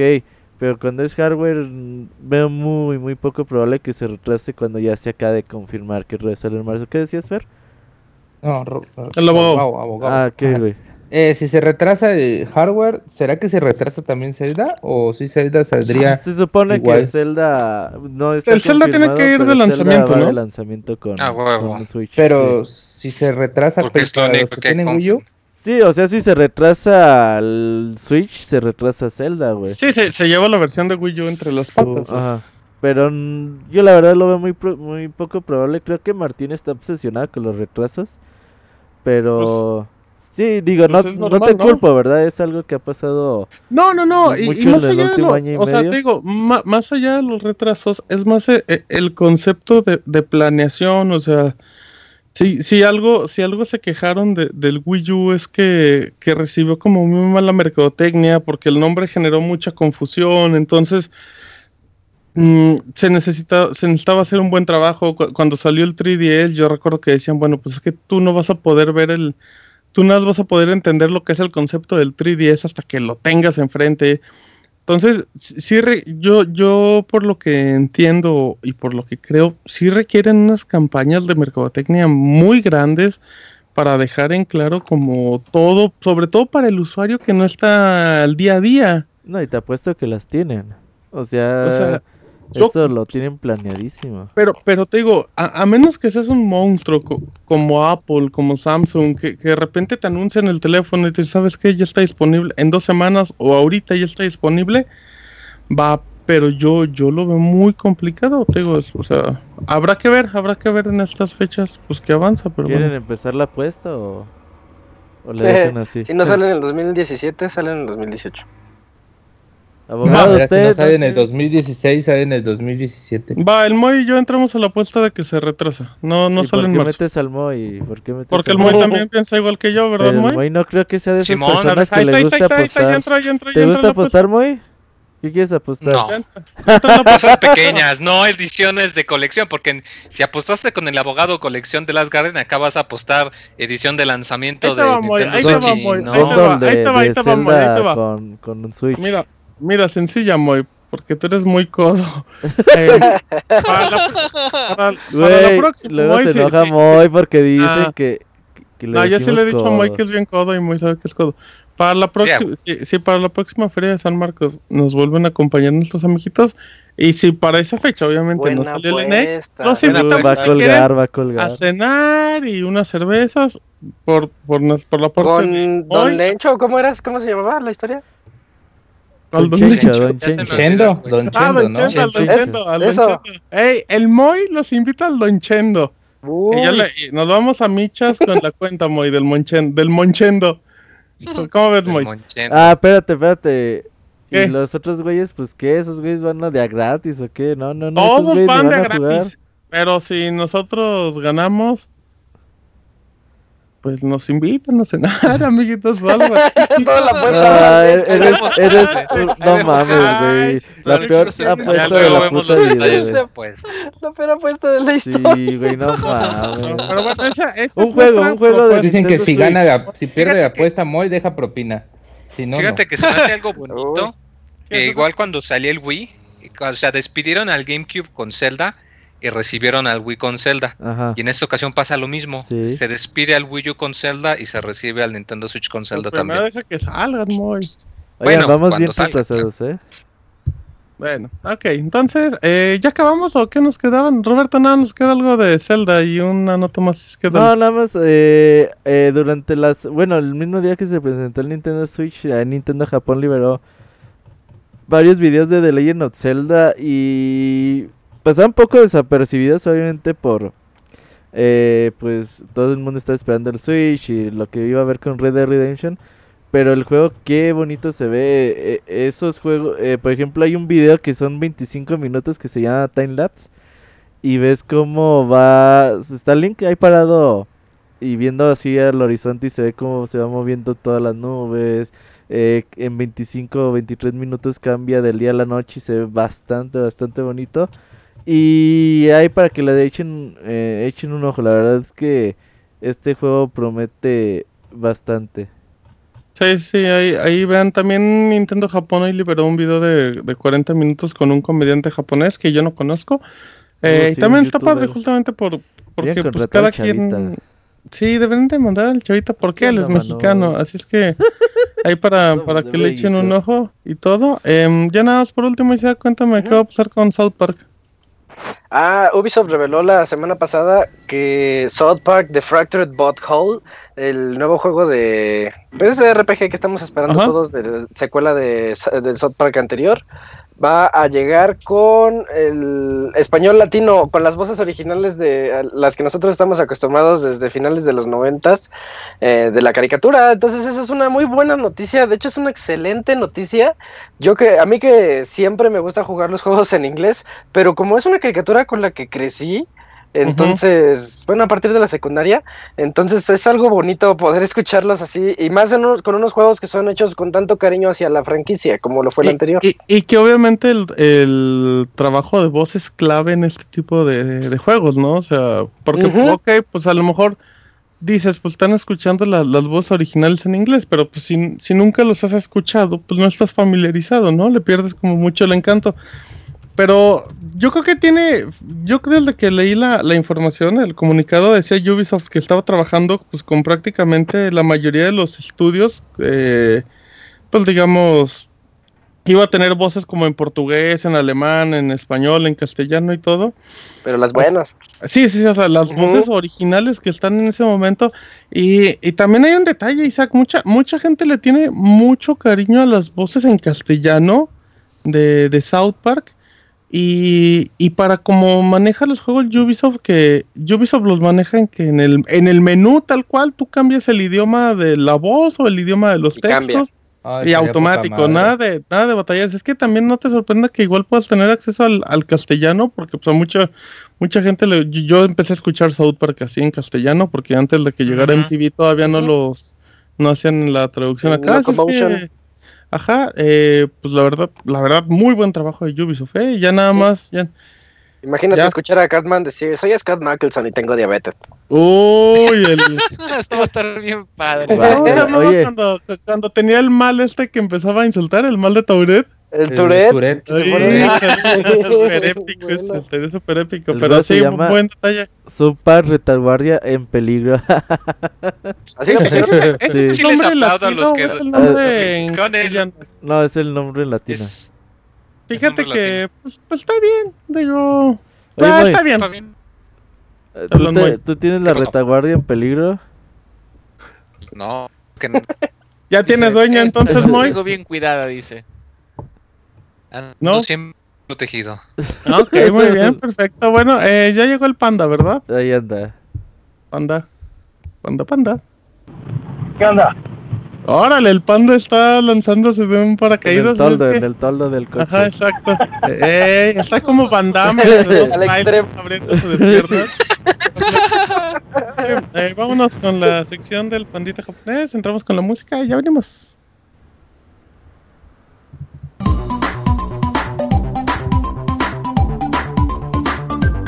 Las aventuras del chavita japonés, solo en pixelania.com. Muy bien, pandita japonés, ¿cómo estás? Muy bien, mano. ¿Qué onda? ¿Dónde estás, panda? ¿En qué parte del mundo estás metido? ¿Estás en un túnel? Voy. No, no, no, estoy. Estoy en el coche, voy rumbo a comprar mi almuerzo, pero está pinche tormentón acá bien cabrón. Uh, ¿qué vas a Igual lo que escucho. ¿Vas a tu tienda de conveniencia, panda? Of course, o sea, de, a huevo. Ay, yo pensé que eso era. Ay, hablaste pan, puro sin pan. Puro facho pelón. Eh, ¿Y qué vas, a, qué vas a comprar, panda? ¿O, ¿Martes de qué es? Es de frutas y verduras en la Comer. Este. ¿Este no era miércoles? y vives en Japón. Ajá. No sé, güey. este, les voy a platicar del Hatsune Miku VR. Este, pues igual la reseña ya está o ya la van a poner próximamente ahí en pixelania.com para que la lean, la lean más a detalle. Este, híjole, pues, ¿por dónde, por dónde empiezo, mano? Por el inicio, panda. Fue un golpe al corazón. Mira, nada más para que le, le tienten el agua a los camotes. Ya saben que yo soy hiper fan de los juegos de la Miku, así como el mm. Yugi. Y esto fue un golpe al corazón, un golpe al corazón peor que el juego de Godzilla, güey. Con eso te digo todo, uh. Pero acá estuvo, estuvo heavy. Fíjense que, si se acuerdan que la semana pasada les estuve platicando que la mayoría de las cosas que han salido para el VR no son así tanto juegos, juegos en sí, sino como experiencias de que, mira, pues esto es lo que vamos a poder hacer.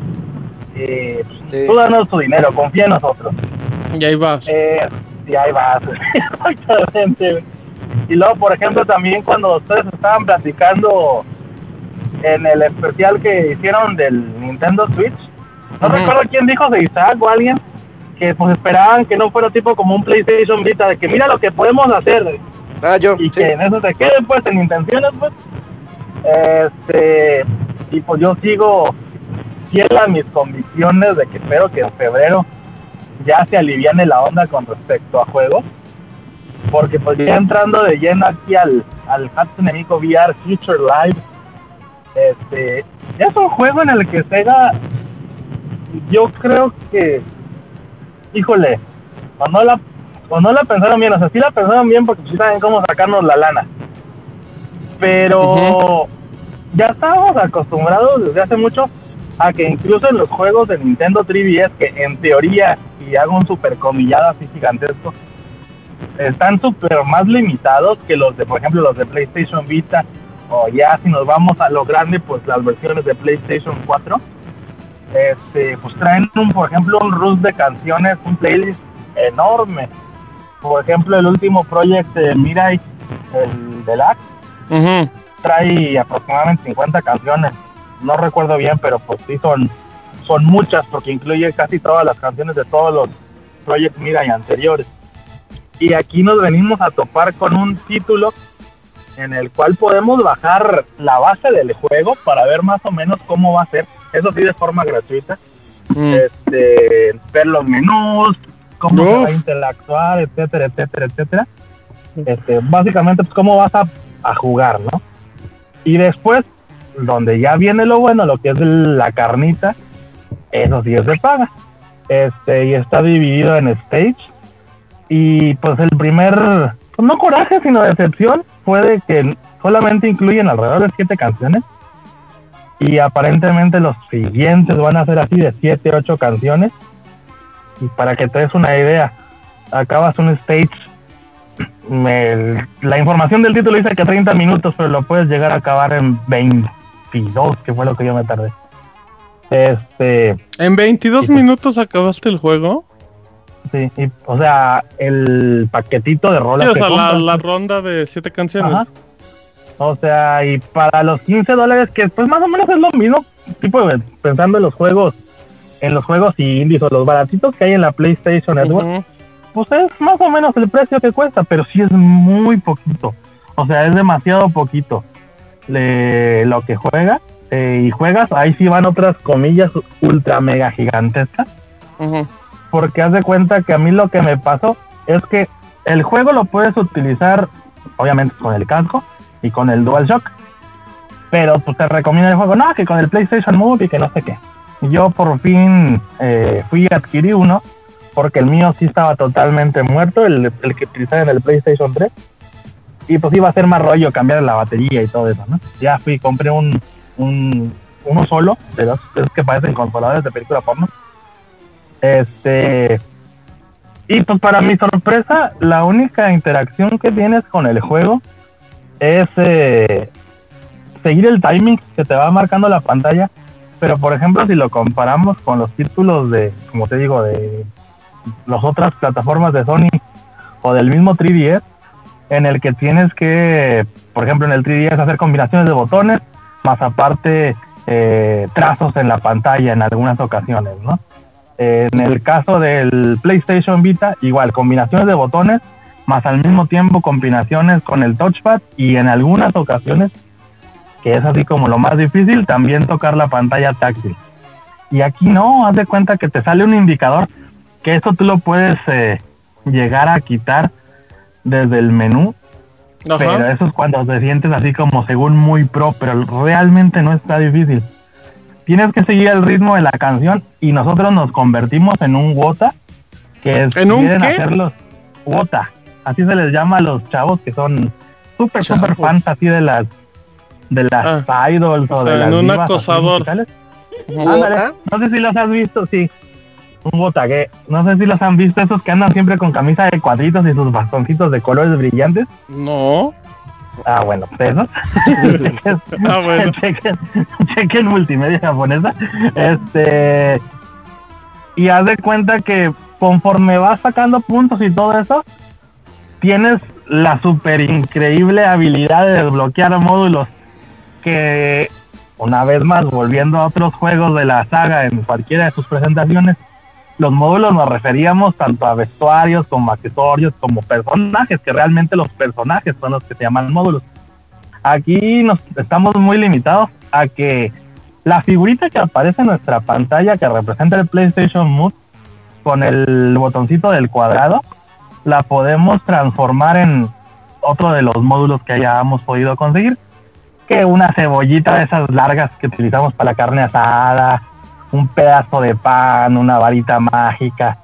Y, y en eso se reduce la interacción con el juego. O sea, agitar el bastón conforme vaya el ritmo de la música. ¿Es cierto, Panda, que cuando te cansabas lo, agitabas el bastón con la boca, Panda? Y las nalgas. Ay, ni que me dijeran Didier. sí te llegas a cansar porque pues sí es, o sea, sí es físico lo que llegamos a experimentar en su versión de PlayStation 3 con el Move o con el, los Wii Mode, ¿no? Pero, o sea, no, no, no, no, o sea, no representa nada de reto. Yo creo que lo más rescatable del título es que puedes experimentar algo así como experimentar estar en un concierto en vivo de la Hatsune Miku pero sí se vieron como que muy coditos los ingenieros de Sega al representar. El stage está bonito, o sea, es como si estuvieras viendo algo, un videoclip o algo así de, de, un juego de PlayStation Vita, digamos, con un poquito de mejor gráficas o como del Project Diva X que está para el PlayStation 4, ¿no? Ok. Pero por ejemplo, cuando tú volteas hacia los demás lugares, porque estás en una arena, este, el público no tiene, no tiene figura. Haz de cuenta, no sé si ubican el público de Winning Eleven o de o de FIFA, ¿no? Los cartones. así como, como cartonadito, ¿no? Acá literalmente son las siluetas en negro, güey. O sea, ni siquiera un pinche happy face ni nada, güey. Y con su bastoncito que pues vendría siendo como nuestro PlayStation Move, que es lo único que vemos que brilla. Este, la verdad, la verdad, muy, muy, muy, muy, muy decepcionado de lo que de lo que soltaron, o sea, y no tengo la verdad muchas esperanzas de que los siguientes stages mejoren. Y pues no sé, ya como último punto así súper, no sé, como el ultra bonus que obtienes en el juego es de que al final de los del playlist eh, tienes que agitar el bastón así bien intensamente, como si estuvieras acá. Como el capítulo de con, el, con el ganso, con el ganso acá, bien intenso, porque es cuando el público empieza a gritar acá, Miku, Miku, para que haga un encore, un, no sé cómo se dice encore en español. Ahí ayúdame. Otra. Este, otra, sí, otra, otra. Ahora resulta este, que ya no sabes ni. Ya no sabe cómo decir otra, güey. Muy bien, cuando muy bien. No, o sea, otra sí, pero no sé si hay una palabra que sea el sinónimo de Enco. O sea, bueno, la traducción de Encore. Muy, ahí está el muy, él es el traductor, él es el que debería saber, pero. Ay, ¿qué significa Encore? No, pues no está el muy. Otra. bueno, el contexto. Este, pues ya pides la otra, ¿no? Estás acá otra, otra y si te marca el, el, el, el, iconito que te dice agita el bastón, si te pone acá bien pinche intenso, así en loco. Así para que seas ¡ah! agitándote el, el, no, te, no, te, vayas a pegar en la cara, panda, ¿eh? Luego se te... Y, se te hace costumbre, y ya, ¿no? Pues sale Mico otra vez y que, ah, pues órale, te, te voy a dar otra.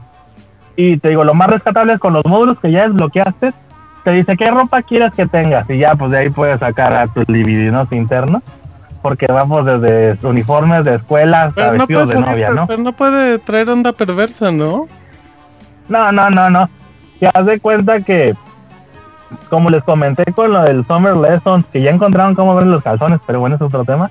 Muy bien. Acá igual, haz de cuenta que si te agachas mucho te sale una franja negra, como dice.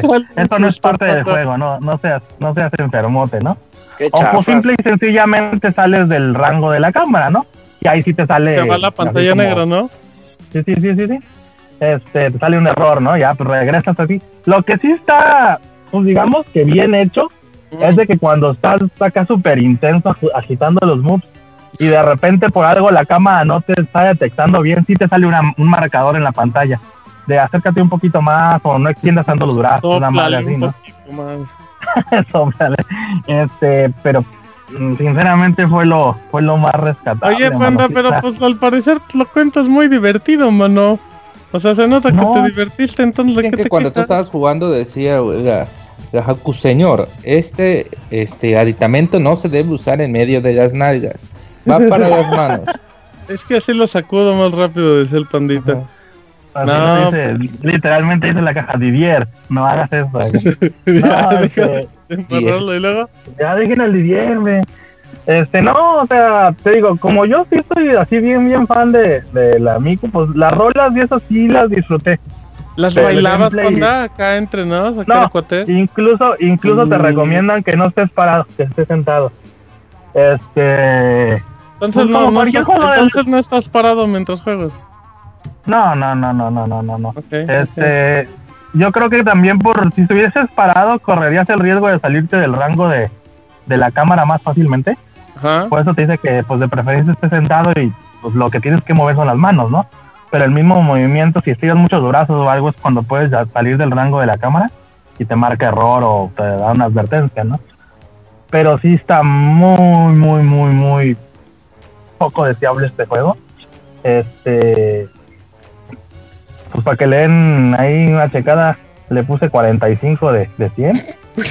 este, Oye, pues, Panda, pero no, el, simple hecho de tener a Miku no le da como un 100 de 100. No, porque por ejemplo, el bonus que llega a tener, eh, mira, justamente la, la review la, la, titulé como a la diva ya le gustó ganar dinero fácil, una madre así.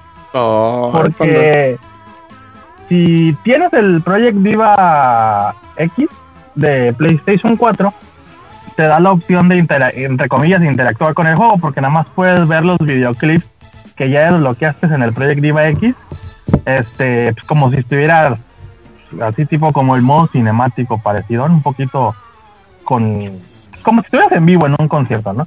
Ajá. Pero, pero hasta ahí, güey. O sea, no puedes importar rolas, no puedes importar los módulos, te digo que son los personajes no puedes usar ni a Lynn, ni a Len, ni a, a Luke, a nadie.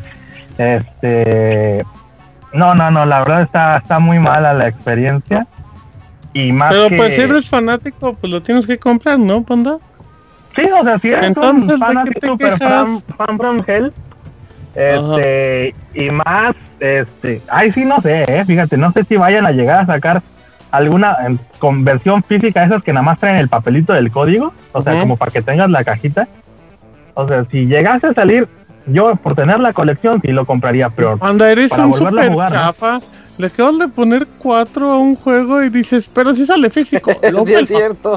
¿Dónde está tu lógica? eso o sea, pues, yo aplicaría, ah, yo aplicaría la al que habló, yo aplicaría a la Roberto, o sea, ni siquiera le quitaría el vinil, güey. Pues sí, pero por lo menos el Robert ni los juega. Eso hizo con los hinchados, güey, y le puse 5 y lo compré luego.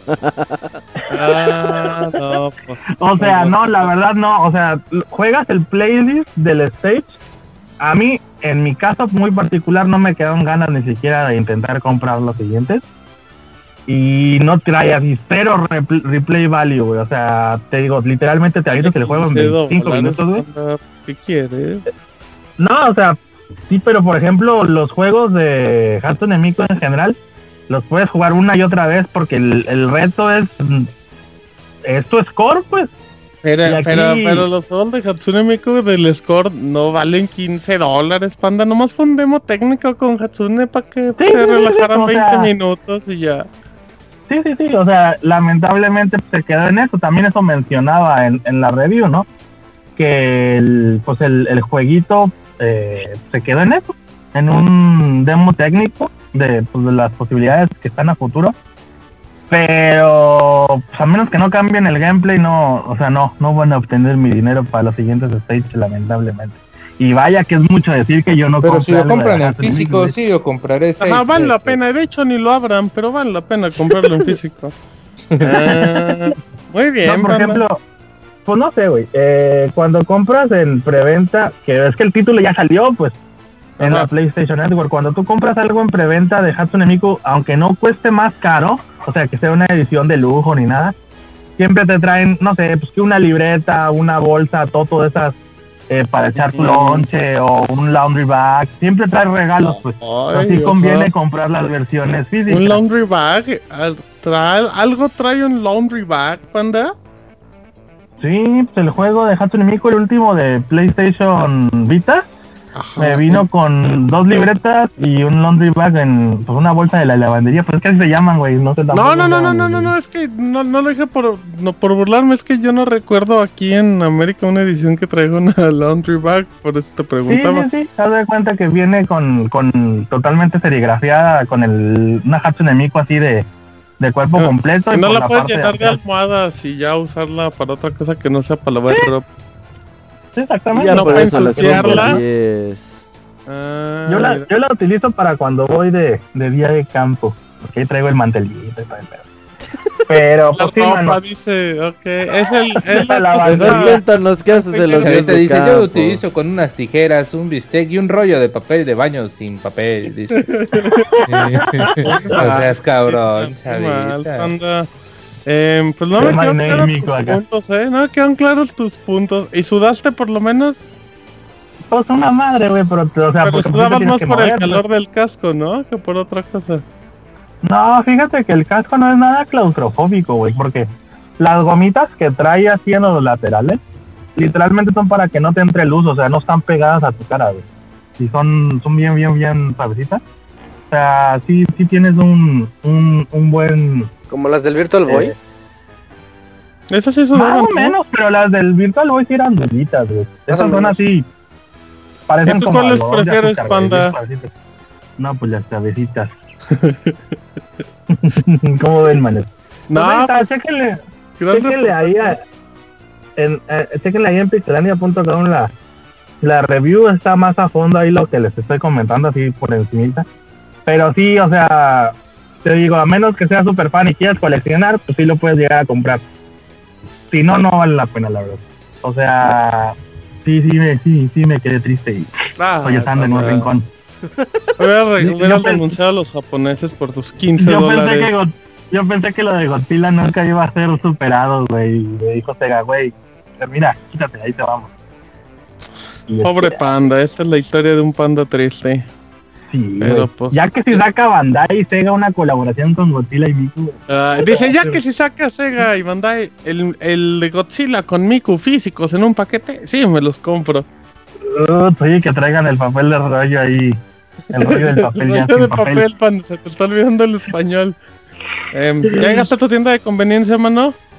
Sí, estoy aquí enfrente del Círculo K. ¿Cuál es la oferta del día de hoy en el Círculo K?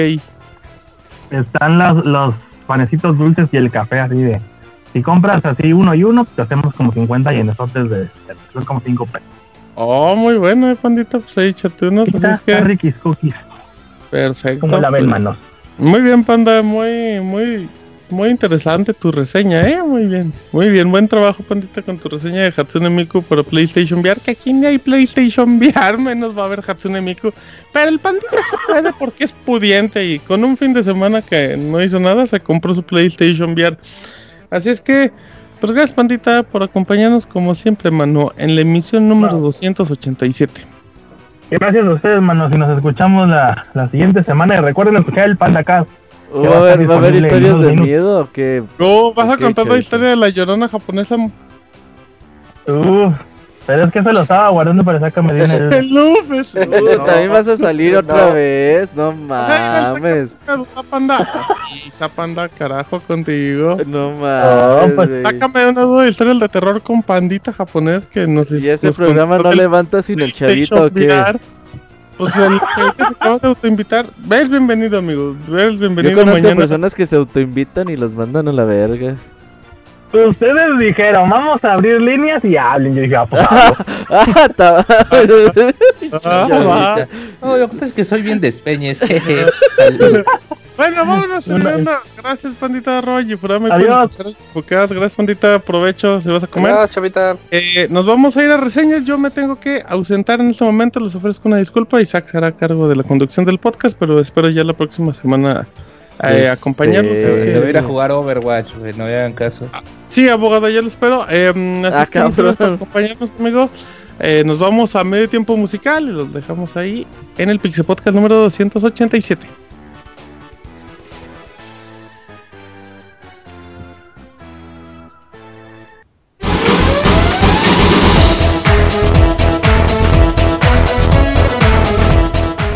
Escuchen el Pixel Podcast todos los lunes en punto de las 9 de la noche en pixelania.com.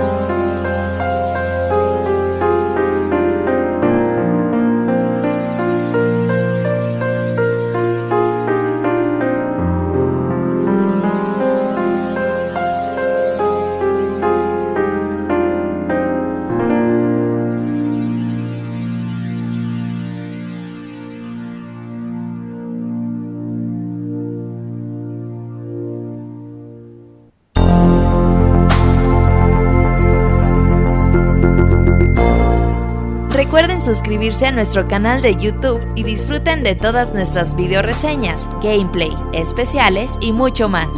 youtube.com diagonal pixelania oficial.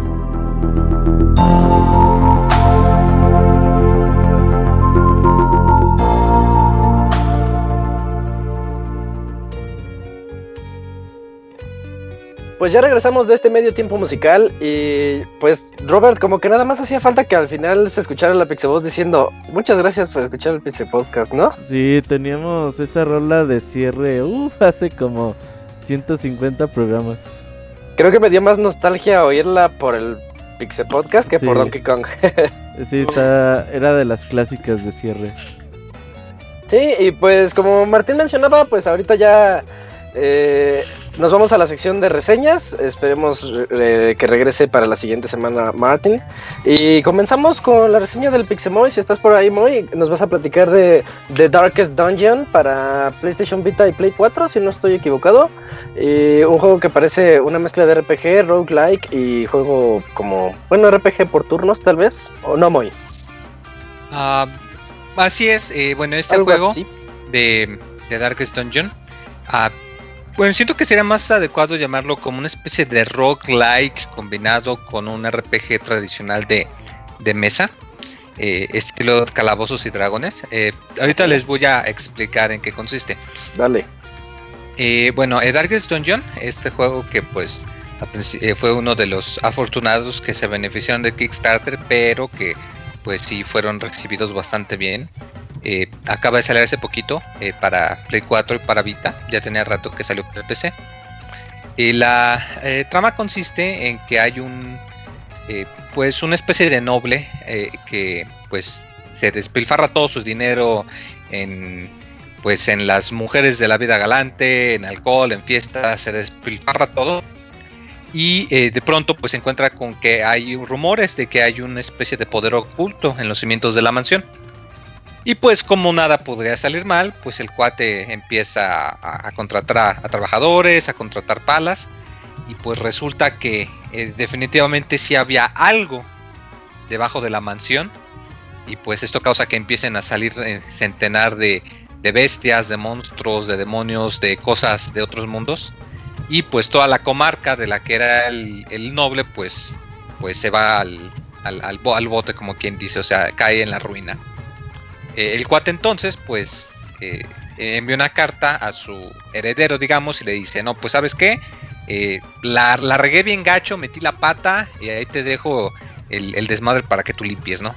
O, sea, grandes rasgos te dice que pues es tu deber, que salves el linaje de la familia y bla, bla, bla, bla, bla.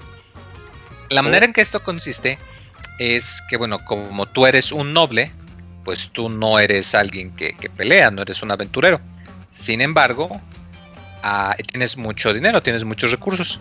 El chiste es que tú eh, vas a tener que ir contratando a los distintos héroes que llegan a la comarca, eh, pues eh, tú los vas a contratar para que vayan a hacer expediciones en tu nombre y que vayan a, a investigar, poder liberar las distintas áreas de la comarca que están afectadas por todas estas cosas, monstruos y bandidos para eventualmente poder llegar a, la más... En español le dicen la mazmorra oscura, pues lo que es lo mismo el, de Darkest Dungeon, el, calabozo más oscuro, para poder derrotar lo que sea que se oculte debajo de la mansión. La manera en que lo vas a hacer es, eh, bueno, precisamente este es un juego que se divide en dos partes. Eh, la parte del combate y la parte de la administración. Eh, tú, en la parte del combate, tú vas a tener tu grupo de cuatro aventureros, diagonal locos, que tú vas a tener ahí reclutados eh, tú los vas a, mover, o sea, nada más avanzan para adelante o para atrás y tú en un mapita tú puedes indicarles que a qué cuartos se van a mover. Digamos que es como una especie... Ajá. Eh, eh, yo lo, solo lo he visto por imágenes y un par de trailers y me da la impresión de que nada más es como en dos dimensiones de izquierda a derecha Sí, o sea, eh, o sea, tú los mueves de izquierda a derecha, para atrás, avanzas para atrás y a la derecha para adelante. Pero en la esquina inferior derecha tienes un mapa. Entonces tú, eh, cuando estás en un cuarto, le dices, ¿sabes qué? Quiero el nuevo, el, nuevo destino va a ser este cuarto. Y le aprietas el botón o le das clic. Como, y automáticamente ellos ya van a tener la, ruta fija. Como Lone Survivor. Más o menos se me ocurre. no tanto, porque aquí no, no es, no es tanto de este estilo y te voy a explicar por qué. Eh, no es tanto de que tengas que resolver acertijos o nada similar. O sea, tú únicamente vas a ver que tus héroes van caminando de izquierda a derecha para demostrar que van avanzando. Eh, tú, como lo dije, tienes tu combinación de cuatro héroes. Y es, eh, bueno, es bastante normal que a la hora de estar investigando, pues te salga algún tipo de combate al azar. Eh, hay ocasiones en las que puedes saber o predecir cuándo te van a llegar, pero en muchas ocasiones es totalmente al azar. O sea, tú puedes estar, eh, recorrer dos o tres corredores y no te sale nada.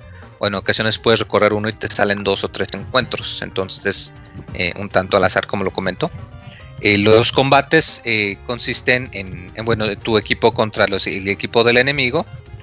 normalmente pues hay cuatro casillas también para los cuatro enemigos con excepción de los enemigos grandes que ocupan más de una casilla.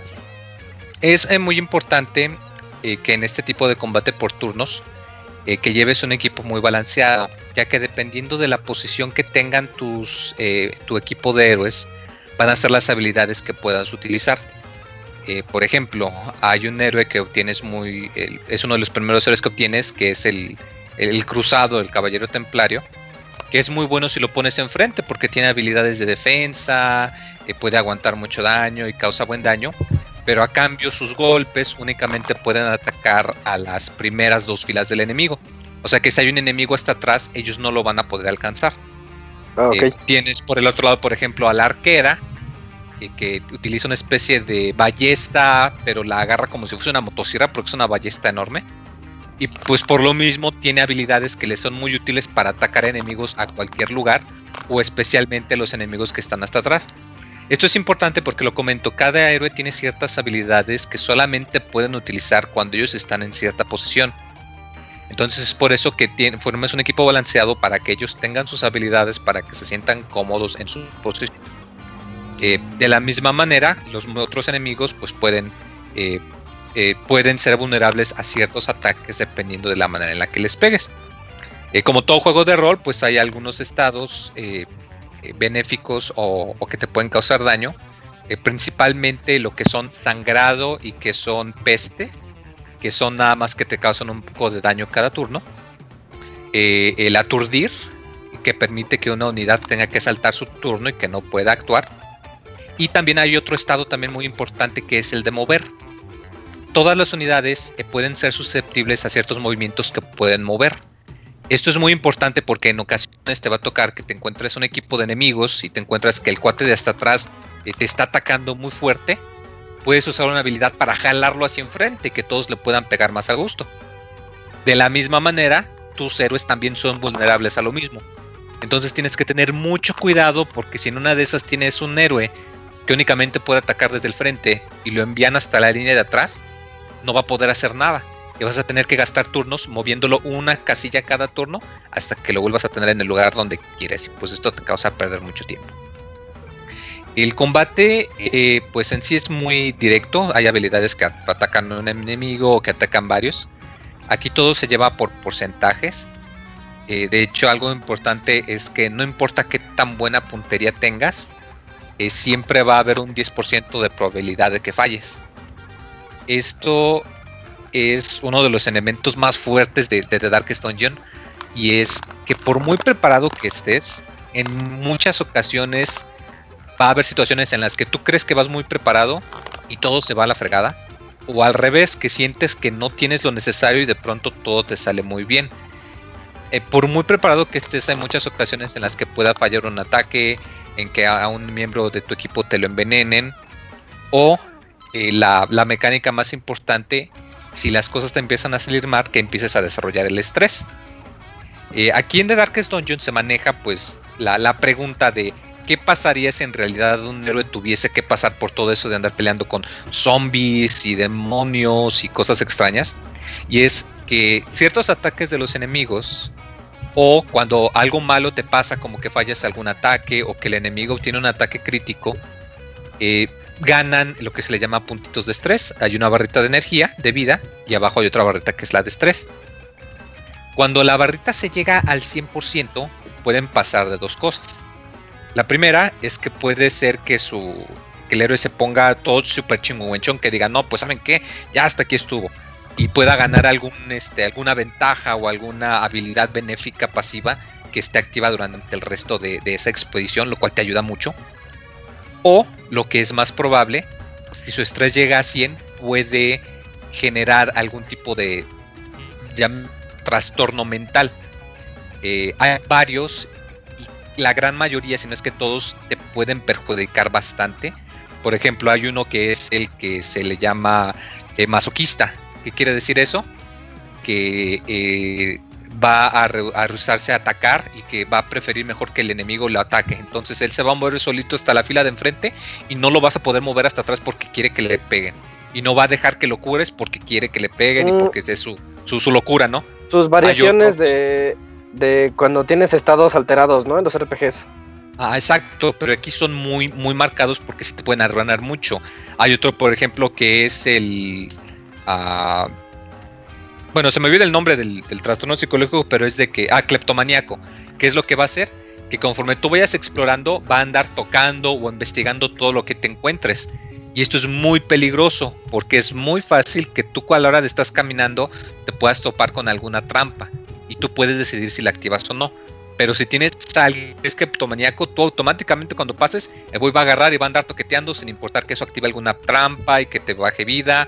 O en ocasiones a la hora de acabar algún combate, él se va a robar algo del dinero de loot para quedarse solo él. O sea que tú no lo vas a volver a ver, o sea que ganas menos loot. Eh, hay otra que es muy, muy odiosa, eh, que es desesperanza. Que lo que pasa es que se empieza a gritar y a decir, no, estamos perdidos, estamos condenados. Y cada vez que hace eso, va a pasar que el estrés de todo el equipo suba y entonces se hace una especie de bolita en cadena y luego ya cada quien acaba con un trastorno de locura o acaba de que se saltan turnos porque andan delirando o acaba que se andan acabando tus ítems curativos o la comida porque tienen algún trastorno por eso. Ya cuando ocurre eso, pues es muy muy complicado poder salir bien. Entonces es muy importante que sí, tienes que cuidar tu vida porque si un héroe se te muere es permanente pero el elemento del estrés es algo que tienes que tener muy en mente porque por muy bien preparado que estés, como lo comente, falta con que un enemigo te dé un ataque crítico con el que sin querer actives una trampa eh, o con el que se te eh, vaya acabando la luz que utilizas para investigar y no compraste antorchas y te puede generar mucha, mucha dificultad. Eh, ahora bien, el otro elemento del juego es el que decía, es más, digamos, de administración de hecho, si han jugado algún juego como XCOM, eh, les va a sonar muy familiar. Eh, tú tienes tu, pueblito, tu comarca, que como lo comenté está pues en ruinas, está derruida. Pero conforme pasa el tiempo y conforme tú le metas recursos que vayas contando tus héroes, pues vas a ir poder acceder a ciertas instalaciones para obtener ciertos beneficios. Eh, tienes, por ejemplo, el, vagón de los gitanos, que de vez en cuando pasan y te venden alguna reliquia, que son accesorios que puedes equipar, que tienen habilidades muy buenas. Eh, puedes acceder al herrero para que puedas mejorar las armas y armaduras de tus héroes. Eh, puedes reclutar más héroes precisamente que van llegando. O puedes ampliar tus, llamémosle dormitorio, para que puedas tener más héroes en tu, en tu reserva, llamémoslo. Y el, detalle es que tú puedes también acceder a sitios para bajarle el estrés a tus héroes. Eh, lo que son una taberna y, un, este, una iglesia. Eh, tú lo que haces es que si tienes un héroe que está muy estresado, que tienes un nivel muy alto, porque el estrés no se te quita. O sea, tú cuando acabas una eh, expedición, los héroes que sobrevivan se les llena la vida, pero su estrés y cualquier defecto que tengan se les queda. Entonces tú puedes mandarlo a algún lugar como esos para relajarse y así cuando regreses de una o dos expediciones después, pues llegas, los recoges y ya ves que ya se les quitó, se les redujo mucho el estrés.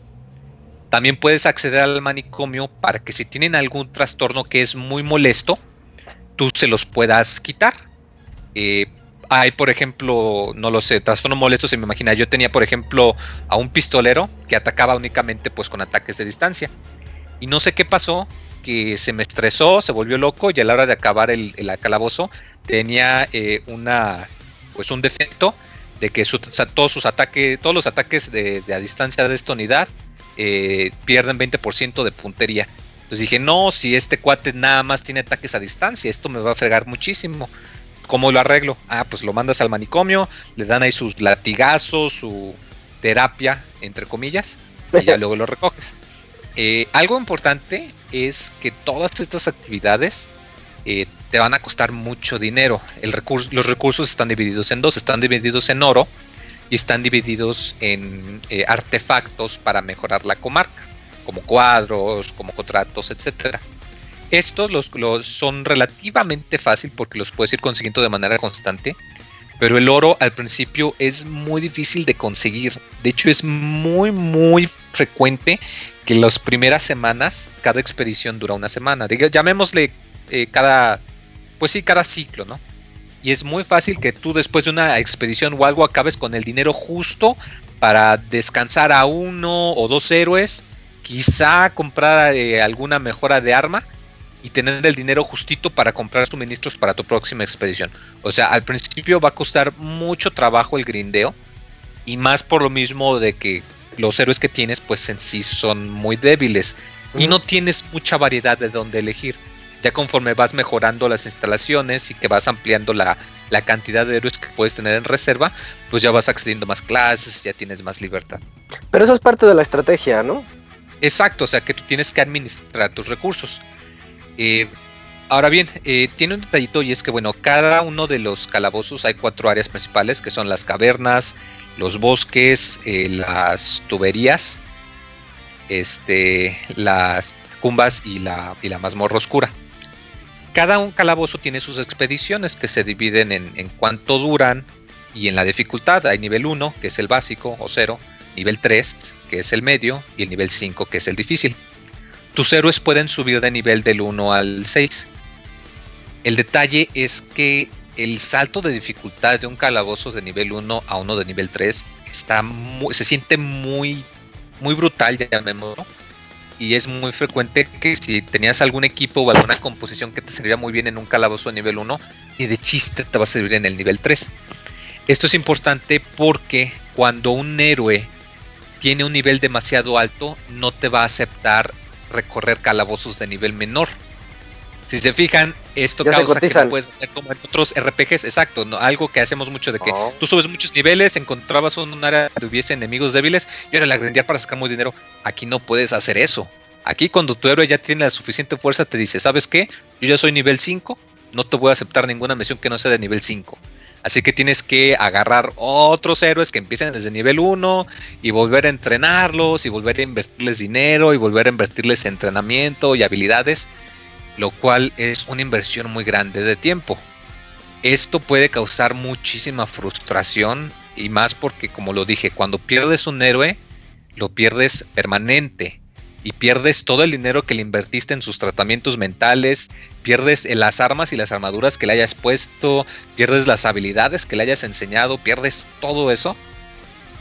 Y puede llegar a ser muy, muy, muy frustrante precisamente de que pues pierdas literalmente horas, si no es que días, que le metiste a algún héroe en particular.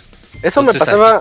Me pasaba mucho en XCOM cuando llegaba a perder a alguno de mis soldados que era para siempre y duele mucho. Sí, duele bastante. Y más porque el mendigo juego también te pone entre la. En tu pueblito en la comarca, te pone el cementerio para que puedas ahí ver a todos los héroes que has matado. Es cruel. nombre, por qué se murió y en dónde se murió.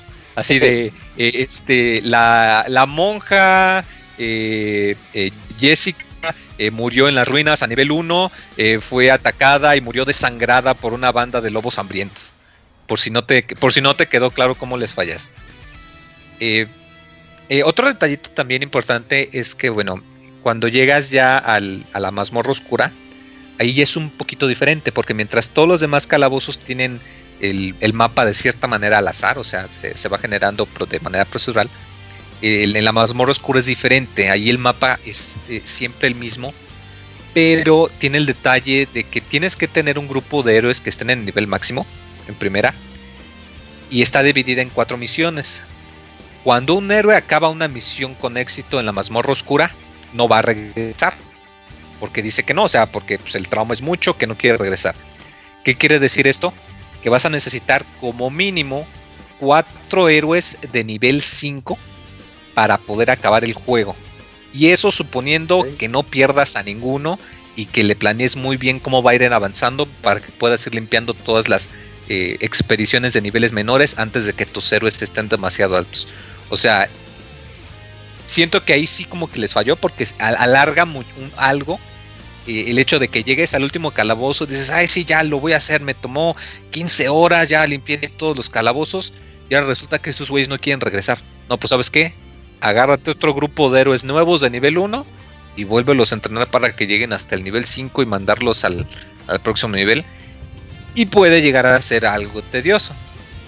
Afortunadamente el, el, juego, como lo comento, el combate es lo suficientemente entretenido como para que sea raro que te pueda aburrir de manera fácil.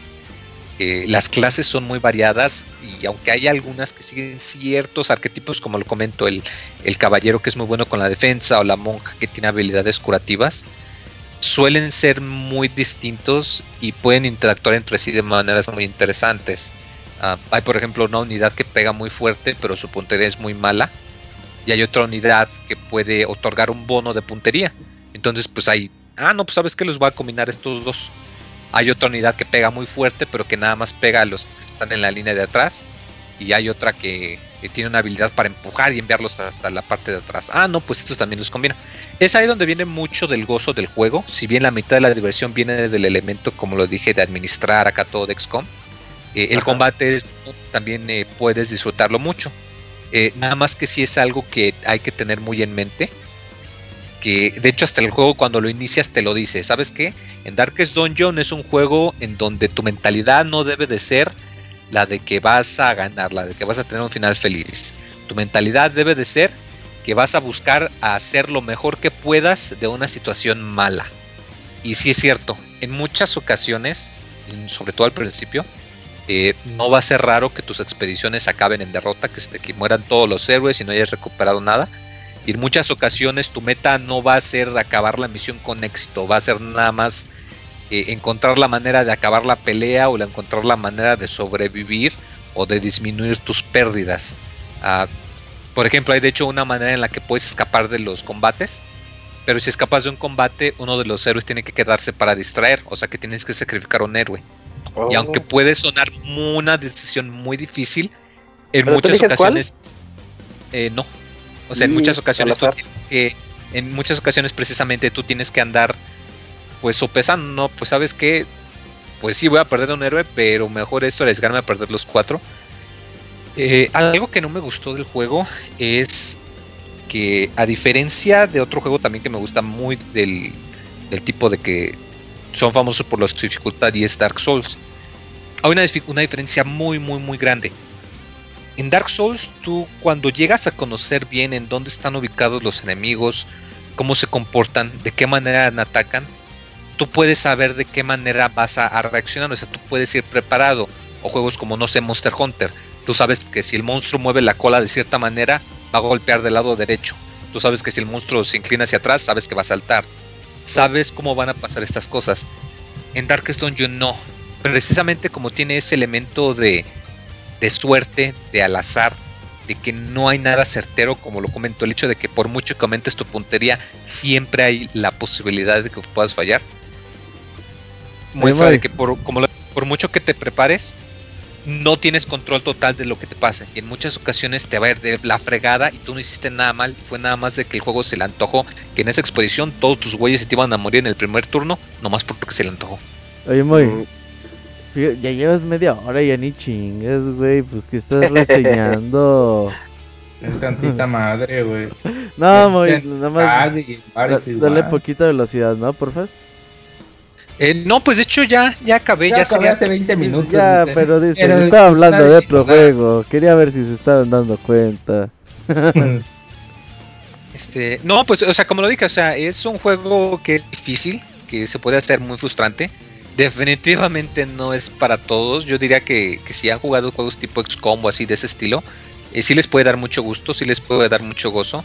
De hecho, la dirección de arte es muy buena porque todo se ve muy sombrío, pero está como da un look como si estuviese dibujado sobre cartón o sobre papel.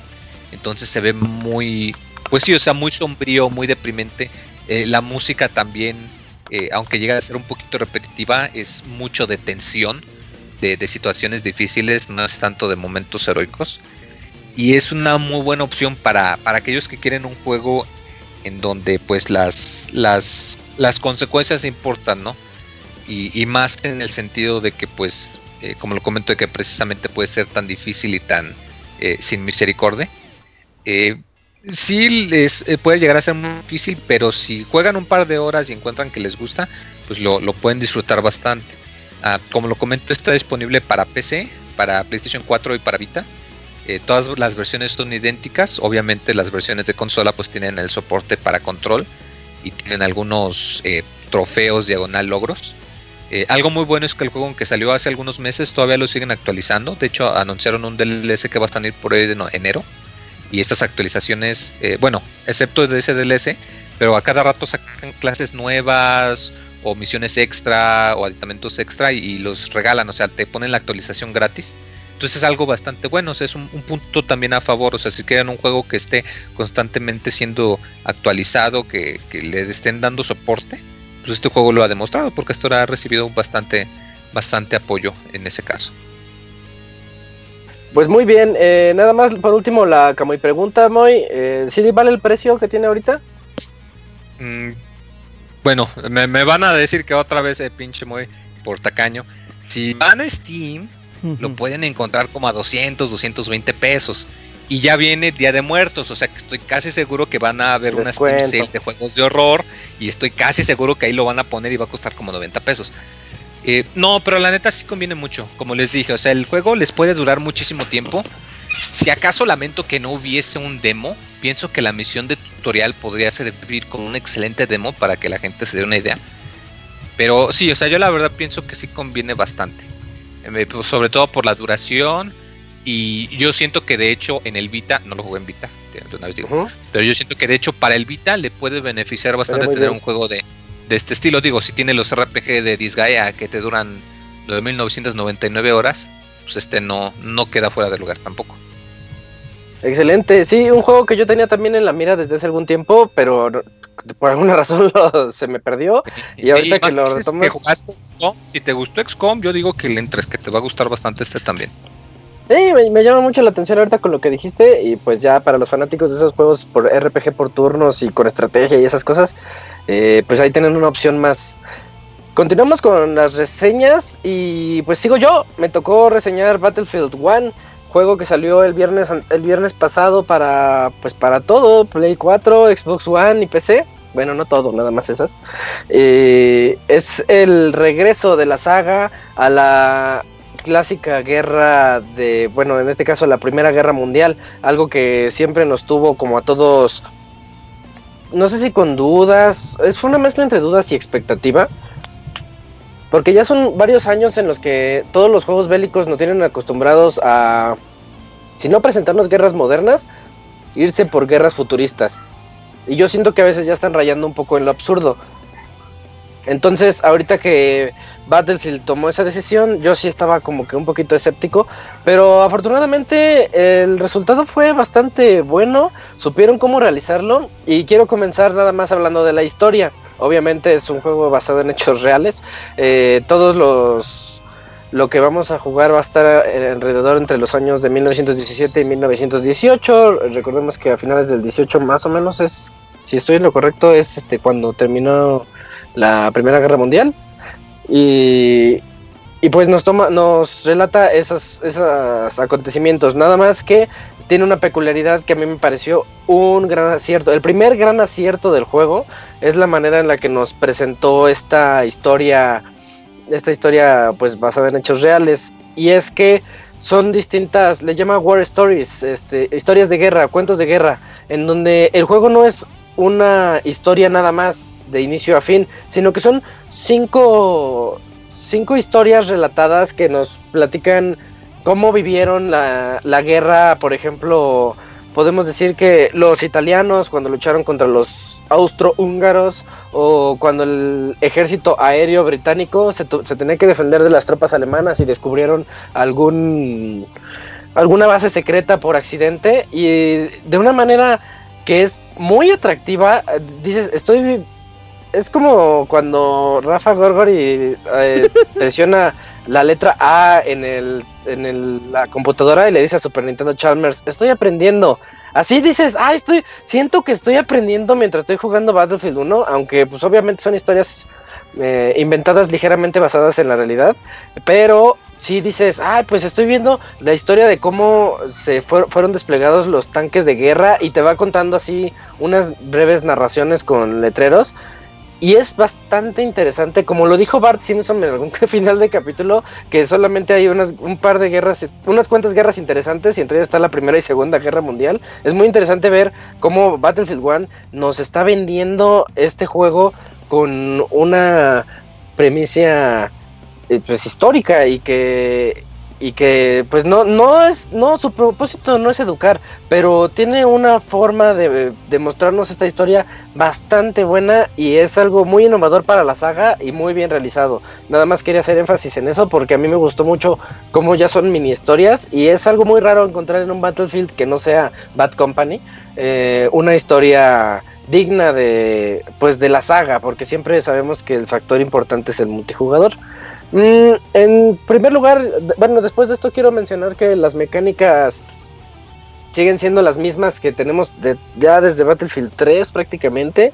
Eh, que bueno, pues, es juego de disparos en primera persona, tienes una serie de características en los vehículos y en las armas que a veces van un paso más allá y hasta que, por ejemplo, Battlefield se, se mete mucho en esa, se clava mucho en calcular los efectos gravitatorios en las balas entonces, eso es algo que no vas a encontrar en un Call of Duty, en un Doom o en cualquier otro shooter. Dices, quiero hacer sniper, órale, vas a hacer sniper, pero calcúlame la caída de la bala del efecto balístico de, a 75 metros, a 150 y a 300 metros, si te consideras un verdadero sniper, ¿no? O también cuando estás ocupando un tanque de guerra, dices, pues le voy a disparar a aquel tanque y en algún otro juego pues, el misil va a llegar, ¿no? Porque los misiles no caen nunca por efecto gravitatorio en los juegos. Y pero aquí no, aquí dices, ¿por qué mi, misil no llega? Ah, pues porque yo tengo un tanque, voy a decir algo, por ejemplo, un Panzer, no sé qué.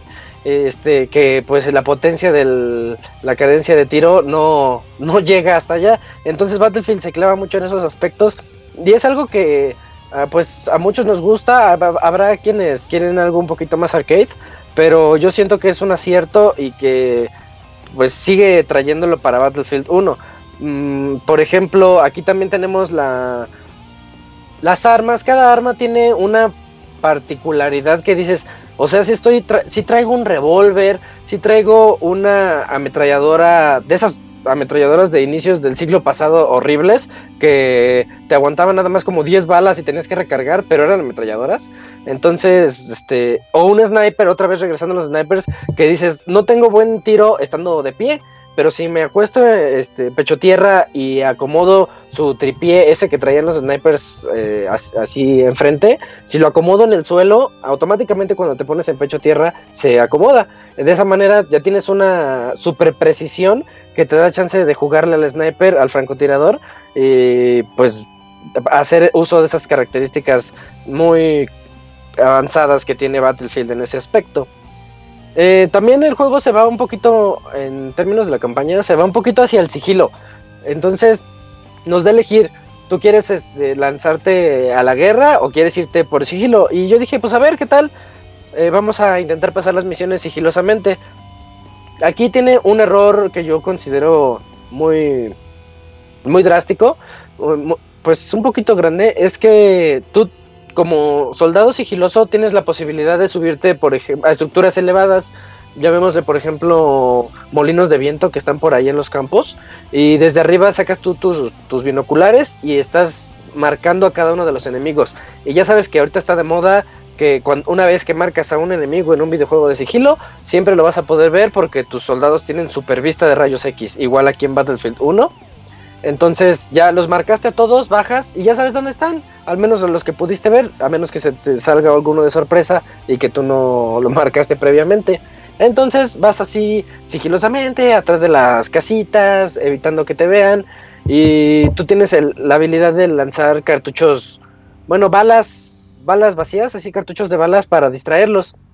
Y aquí es donde cae el punto negativo el sigilo es muy básico, demasiado básico. Entonces, si te encuentras algunos soldados solos, tú lánzales, veles lanzando así como, si les estuvieras poniendo migajitas en el suelo, lanzándole balitas, paz, paz, paz, siempre y cuando no vea que tú la lanzaste. O sea, tú lánzala hacia otro punto donde él no esté observando. y él va a seguirla porque como que la inteligencia artificial en el aspecto sigiloso es demasiado tonta. Entonces siempre los vas a poder eh, matar muy fácilmente en las misiones que te permiten el uso de sigilo. En las que no, pues ya es donde entra el aspecto guerrero y Rambo de todos los Battlefields, en donde puedes ver que los enemigos tienen un poquito de estrategia, te intentan rodear y aprovechan de eso de que, como en todos los Battlefields de, nombre, este, pues numerados, eh, todo el escenario es destruible, entonces pues ves como estás oculto detrás de una estructura, pero ya te están lanzando los cañonazos, entonces se destruye todo y tienes que buscar otra, ¿no? Eso es lo que está padre cuando estás en el aspecto de guerra. El aspecto de sigilo a mí me quedó a deber un poco. Siento que es un buen agregado, pero no, no trabajaron esa inteligencia artificial. Las mecánicas son un poco torpes, pues. Y bueno, ya en la, en la guerra es lo que les mencionaba, que ya tienen una manera un poquito... Mm, después tú puedes comprender su manera de pensar de los de los soldados enemigos y también puedes agarrarle la onda. Entonces aquí es donde yo les digo que si ustedes ya son muy expertos, no solo en Battlefield, sino en los juegos shooter, yo sí les digo, láncense de una vez por el modo difícil porque el juego no presenta ningún reto en el modo normal. Eso ya nada más es cuestión de cada quien, pero ustedes este ustedes lo decidieron al final. Em, el, el, uso de armas, como les mencionaba también, es demasiado realista en, en varios aspectos. Tú sí puedes sentir que no solamente con las armas, sino con los distintos vehículos que te da chance de utilizar, sí sientes que estás en los inicios del siglo pasado utilizando un tanque medio torpe pero poderoso, o, también utilizando ese... Mm, las armas que son antitanques y la desesperación de recargar el arma y que se tarda las horas para poder volver a lanzar un balazo. Entonces esto le da una estrategia diferente a los Battlefield modernos o a los juegos de guerra que están basados en, pues, en estas épocas o en el futuro, porque en, esos siento yo que ya los juegos, las armas se recargan rapidísimo por la evolución de la tecnología o porque ya no ocupan balas sino rayos láser o yo qué sé. Este no, aquí parte de la de la involución que nos presenta Battlefield 1 es eso, volver a sentir esa tensión en el campo de batalla de que dices, pues, tengo mi super metralleta, pero mi super metralleta de top of the top de la tecnología, este, nada más me puede cargar 15 balitas y las 15 balitas se me van en 3 segundos o 4, entonces tienes que pensar muy bien lo que, lo que vas a hacer. No es un shooter rápido, es un shooter un poquito estratégico en el que tienes que actuar ya después, pues de acuerdo a la situación. Entonces te hace pensar mucho. Y eso aplica también para el multijugador, no solamente en la campaña. Em, ya ahorita que ya mencioné el multijugador dos veces, eh, este es el punto fuerte por el que se conoce la saga. Sí, fue un gran acierto. Eh, a lo mejor es la mejor campaña de los Battlefields hasta, hasta la fecha. Puede ser, ya eso lo dejo en consideración de cada quien. Pero ahí les digo que sí es algo muy bien realizado. Y ya llegando al punto multijugador, Mm, eh, al inicio puede costar acostumbrarse, porque bueno, yo jugué Battlefield 4 por, por, un montón de tiempo, sí me hice muy fan de ese juego en Play 4. Me encantaban los escenarios destruibles, el capturar las zonas y las batallas 32 contra 32 que sí se ponían demasiado espectaculares. Pero aquí eh, eh, te la variaron un poquito cuando quieres entrar al modo conquista que es el modo donde estás en los grandes escenarios, así unos escenarios gigantescos donde van a pelear 32 contra 32 y pues se van a estar ahí matando entre ellos, pero no se trata nada más de matar. Tenemos un equipo que está a la ofensiva y otro que está a la defensiva y consiste en que el equipo a la defensiva tiene cinco zonas, pero el ofensivo nada más va a ir capturando una por una. Entonces si eres muy muy muy bueno y no te capturan ni una, pues ya el enemigo no puede hacer nada. Pero si eres medio así, medio chafa, pues ya va, a ir avanzando el equipo ofensivo, mientras a ti te pueden ir cayendo un poquito de premios, lanzallamas o armas más poderosas para poder eh, mejorar esa defensa y evitar que ellos lleguen a la base principal, que es la que pueden ellos eliminar. Si tienes una defensa muy buena y de plano ellos no avanzan, digamos que ganas, pero inicia la siguiente ronda y a ellos les regalan el superpoder de em, bueno, le, llaman el Juggernaut. Que el Juggernaut consiste en que cada escenario tiene un poder especial. Como lo llegamos a ver en el tráiler que hay uno que es un Zeppelin.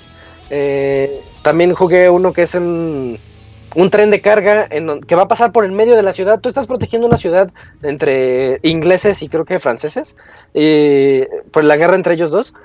Y de repente en medio de la ciudad hay unas vías y ya cuando llegas a esa zona, a esa etapa del juego en la que les dieron el tren a ellos, todo tu equipo se tiene que, o sea, tus 32 integrantes tienen que enfocarse un poco en el tren para evitar que, es, que este pueda seguir avanzando y es un tren lleno de eh, torretas y bazucas, entonces está haciendo un caos y de verdad se pone muy emocionante y siento que es una buena manera de balancear el juego porque en el Battlefield anterior, pues ya al final había equipos que eran 32 contra 15, o algunos te daba la posibilidad de decir, no, pues es que jugué con Arturo el otro día, y decía, Arturo, pues, pues vente a mi equipo, porque el chiste es jugar contra los demás.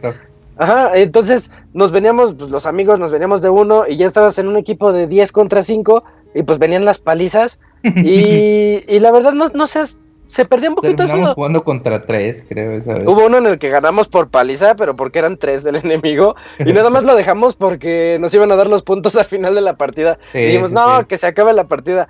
Entonces, a mí se me hizo esto muy bueno porque balancea la situación y siento que de alguna manera el juego siempre te mantiene en esa tensión. Es demasiado espectacular jugar y destruir todo lo que sea posible en las ciudades. Eh, el manejo de vehículos es muy bueno. Yo siempre tuve un problema con, no sé si fue el control o no sé si hacía falta de tutoriales o lo que sea. En Battlefield 4 yo no, yo no podía conducir aviones y siempre eh, yo aplicaba la de trolear. Entonces a todos les decía, súbanse, súbanse. Y ya cuando se subían, elevaba el avión y lo chocaba acá como pseudoataque terrorista. Porque no, yo no sabía volar aviones en Battlefield 4. Y en Battlefield 5, eh, perdón, Battlefield, Battlefield 1, pues es que era lo que hacía. En Battlefield 1, el, el manejo de aviones es súper simplificado. De hecho, en la misión que les platiqué del ejército británico, donde nosotros utilizamos al, a la parte de los aviadores, este, sí, tus amigos hacen así barrel rolls y eh, giros así de de aviones así espectaculares. Y yo decía, ah, yo quiero hacer eso. Y no encontraba la manera, quizás la haya, pero yo no la encontré. Porque el juego está demasiado simplificado para poder volar un avión. Y eso yo es algo que le agradezco como jugador torpe de Battlefield 4 en aviones. Es algo que yo le agradezco y que hace que los que no podíamos ahora sí podamos más en el multijugador. Y para eso sirve también la campaña. La campaña es un tutorial sote que te da, te da las armas, todas las herramientas para poder entrar al, a esta guerra contra la gente real. Em, ya ahorita para a manera, todavía me faltan dos aspectos. Uno muy importante en esta saga es el aspecto gráfico. El, ya es como la insignia de la casa. Siempre dices, ah, ya viene el anuncio de Battlefield, a ver ahora cómo se va a ver. Ya ni, ya ni nos importaba a veces algunos decir, ay, ¿cómo se va a jugar? Porque era lo mismo de siempre sino que ahora a ver con qué nos va a impresionar. Y yo les puedo decir que yo siento en PC, en PC ultra full todo. Este, eh, yo les puedo decir que es uno de los juegos Sí, sí, ahorita les digo algo. Eh, es uno de los juegos más impresionantes que me ha tocado ver ahorita en la actualidad. Realmente todo el efecto de luces, de pues el efecto de luz y sombras, los gráficos, estar entre los matorrales. Y me acordé de una reseña de Chavita, creo que fue Crisis 3, donde dijo que se ve mejor que la realidad.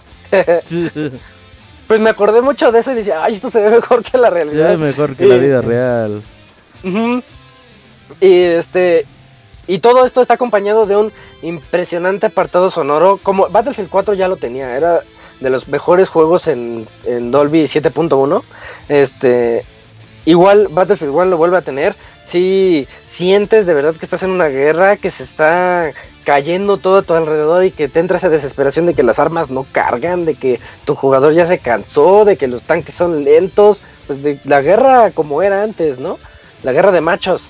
Eh, pero también les puedo decir que fuera de esto que está muy padre, la verdad, eh, no todo es perfecto. Hay demasiados, bueno, no demasiados, pero hay varios errores. Ya sabes que cuando un juego luce tan, tan bien, a la gente le gusta enfocarse en los errores y van a encontrar los clásicos tweets de, ahí está, su juego no es perfecto, tiene estos errores. Y sí, sí los tiene. Además de que la inteligencia artificial que les dije no está muy bien lograda, hay momentos en los que los enemigos como que se quedarán trabados en una zona, clásico que hay como una piedrita y dices, pues, ¿por qué no corre? ¿Por qué no la salta, no? Por ejemplo, ¿no crees que el problema de la inteligencia artificial ya no es problema como que de, de EA ni de desarrollo. Yo creo que ya actualmente ya se llegó a un tope donde como que ya no pueden manipular tanto una este, inteligencia artificial. Ya es muy, es muy difícil que un juego tenga buena inteligencia artificial. Lo único que hacen es que este, los soldados este, no fallen no fallen y tengan mayor, mayor salud. Eh, eso es como la técnica barata que hacen muchos juegos y que a mí me cae muy mal porque dices, pues a mí mejóramelos en sus estrategias, ¿no? Hazme, hazme que ellos sean algo diferente, no nada más que se vuelvan esponjas de balas y es algo que a mí no me gusta para nada. Este, pero sí, yo concuerdo contigo un poquito de que ya no saben qué hacer y mejor te mandan la horda así de todos contra uno pero yo siento que sí es posible, sí sería posible mejorarlo de algún aspecto. Eh, Metal Gear Solid 5 lo demostró, que es posible evolucionar, regresar a la misma zona y que veas que esa zona ha evolucionado. Entonces, no sé, meterle algún otro aspecto, porque la verdad ya la inteligencia artificial se siente muy Medal of Honor, así del estilo de inicio de los 2002, no sé. Eh, pero aparte de eso, tiene los bugs que les comento de que de repente un tanque de guerra enemigo se queda trabado en una zona. Entonces, pues bien fácil, tú te vas así como que a la orillita y le empiezas a lanzar así las granadas o los misilazos y pues nunca te va a dar porque él está trabado. Ese tipo de cositas que son medio eh, como que ahí le fallan.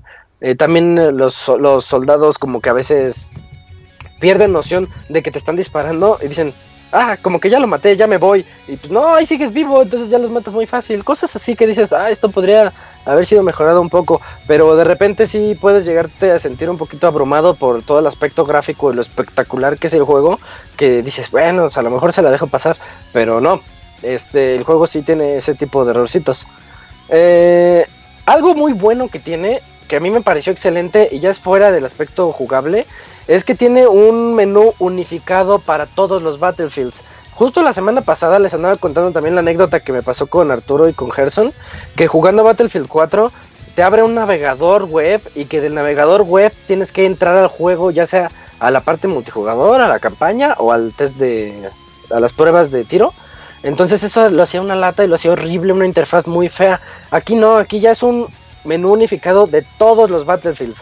Y esto es solamente para PC, quiero aclarar. Si tú tienes instalado en PC el 3, 4, Hardline o el 1, que suena raro el 1, este, tú dices, ah, pues así está el menú principal, quiero jugar el 4. Pum, te sale el menú principal del 4. Quiero campaña, multijugador o lo que sea. Ya me aburrí. Menú principal, quiero jugar el 1. Y otra vez menú principal con la música del 1. Muy bonito. Es una mejora realmente eh, digna de mencionar porque Battlefield 4 tenía un errorzote y era poder entrar a él, era horrible y no podía ser que después de dos años y medio de haber salido siguiera con ese error, pues ya se corrigió con Battlefield 1. Entonces, eso es padre. Ya para concluir, porque es muy noche, eh, Battlefield 1 trae unas propuestas muy novedosas para la campaña principal. Ojalá estas propuestas se, se conviertan en la manera de narrar temas históricos dentro de los videojuegos, con esas historias demasiado llegadoras y muy bien narradas. La campaña es una de las mejores que nos ha traído, se muestra realmente lo cruel que puede ser la guerra y también te muestra ese aspecto psicológico de los soldados en las cinemáticas, tampoco se vayan muy muy lejos, ¿no? Ya si ustedes dicen, eso no me importa y yo quiero nada más guerra, pues también se vale, ¿no? El multijugador sigue siendo un verdadero monstruo, lleno de probabilidades en donde a veces no sabes ni siquiera quién puede ir a ganar. Hay muchos comebacks así de que dices, ya estoy dando la paliza y te dan la vuelta por esas nuevas mecánicas de balance que están muy interesantes. Y, y pues ya. Esas mecánicas vendrían siendo la tortuga azul de, de Battlefield 1. ándale, ya tienes el caparazón azul en Battlefield 1. Sí, es algo así. Entonces, pues está padre que, que den esa chance a los que a los que van abajo y que a los que van arriba no se confíen. Entonces ya le das así, le das con todo. Pero pues a grandes rasgos eso es Battlefield 1. No sé si haya alguna pregunta. Exacto, entonces dices que la campaña muy bien, sobre todo porque es lo que más me interesaría. Eh, una vez que juegas multiplayer en, en Battlefield, a mí se me hace poco caótico y me desespera mucho que, que, haya tanto cabrón y a veces como que tú quieres hacer una cosa y los otros güeyes están haciendo otra y dices, ah, mejor juego la campaña y ya. Dices que está padre, ¿no? Estas mini historias de, de la guerra son entretenidas. Sí, está, están padrísimas las, las historias porque, como les dije que es un tutorial, entonces en una historia eres el guerrero con un super, con un traje estilo Robocop, en el que resistes mucho daño. Entonces ese tutorial es más como para pues, lanzarte y probar un poquito más del juego con la libertad de que no te vas a morir rápido. Está la misión de los aviadores, está la misión de los tanques de guerra donde aprendes a conducir, la misión un poquito más sigilosa y otra donde tienes que correr porque se te acaba el tiempo y tienes que dar mensajes eh, pues a otras bases, ¿no? De que nos están atacando, lo que sea. Eh, y fuera de que sirven como tutorial, están muy bien narradas y está muy bonito y, siento que ese aspecto gráfico donde puedes verles los rostros y ver el momento al inicio del juego donde un par de soldados como que se arrepienten de estar matando al prójimo, dices, ay, aquí hay un toque un poquito más allá, dices, esto es lo que es la guerra de verdad, ¿por qué voy a seguir órdenes de alguien que no está aquí? Y tiran sus armas, ¿no? Está muy padre, la verdad. Mm. Sí, la verdad es que, pues sí, llama mucho la atención. Spoiler, qué gacho. ¿Tú, ¿Alguien más que tenga alguna duda? no, para nada. para responderla. La verdad no muy serio hoy. ¿Qué muy pregunta? la que muy pregunta. muy pregunta, eh, yo, de hecho, sí lo, lo nominaría hasta como para juego del año. Porque está muy. Sí, es muy fuerte, muy. Ajá, dice Robert, ¿qué más nominarías? Ajá. No, sí, entonces, pues eso responde, ¿no? Yo creo que un juego del año vale la pena lo que. Pues lo que te está ofreciendo por el precio. Ok, perfecto. Pues vamos a saludos, ¿no? Que quedan 30 minutitos. Creo que hay pocos. Pero sí, ahí venimos. Sí.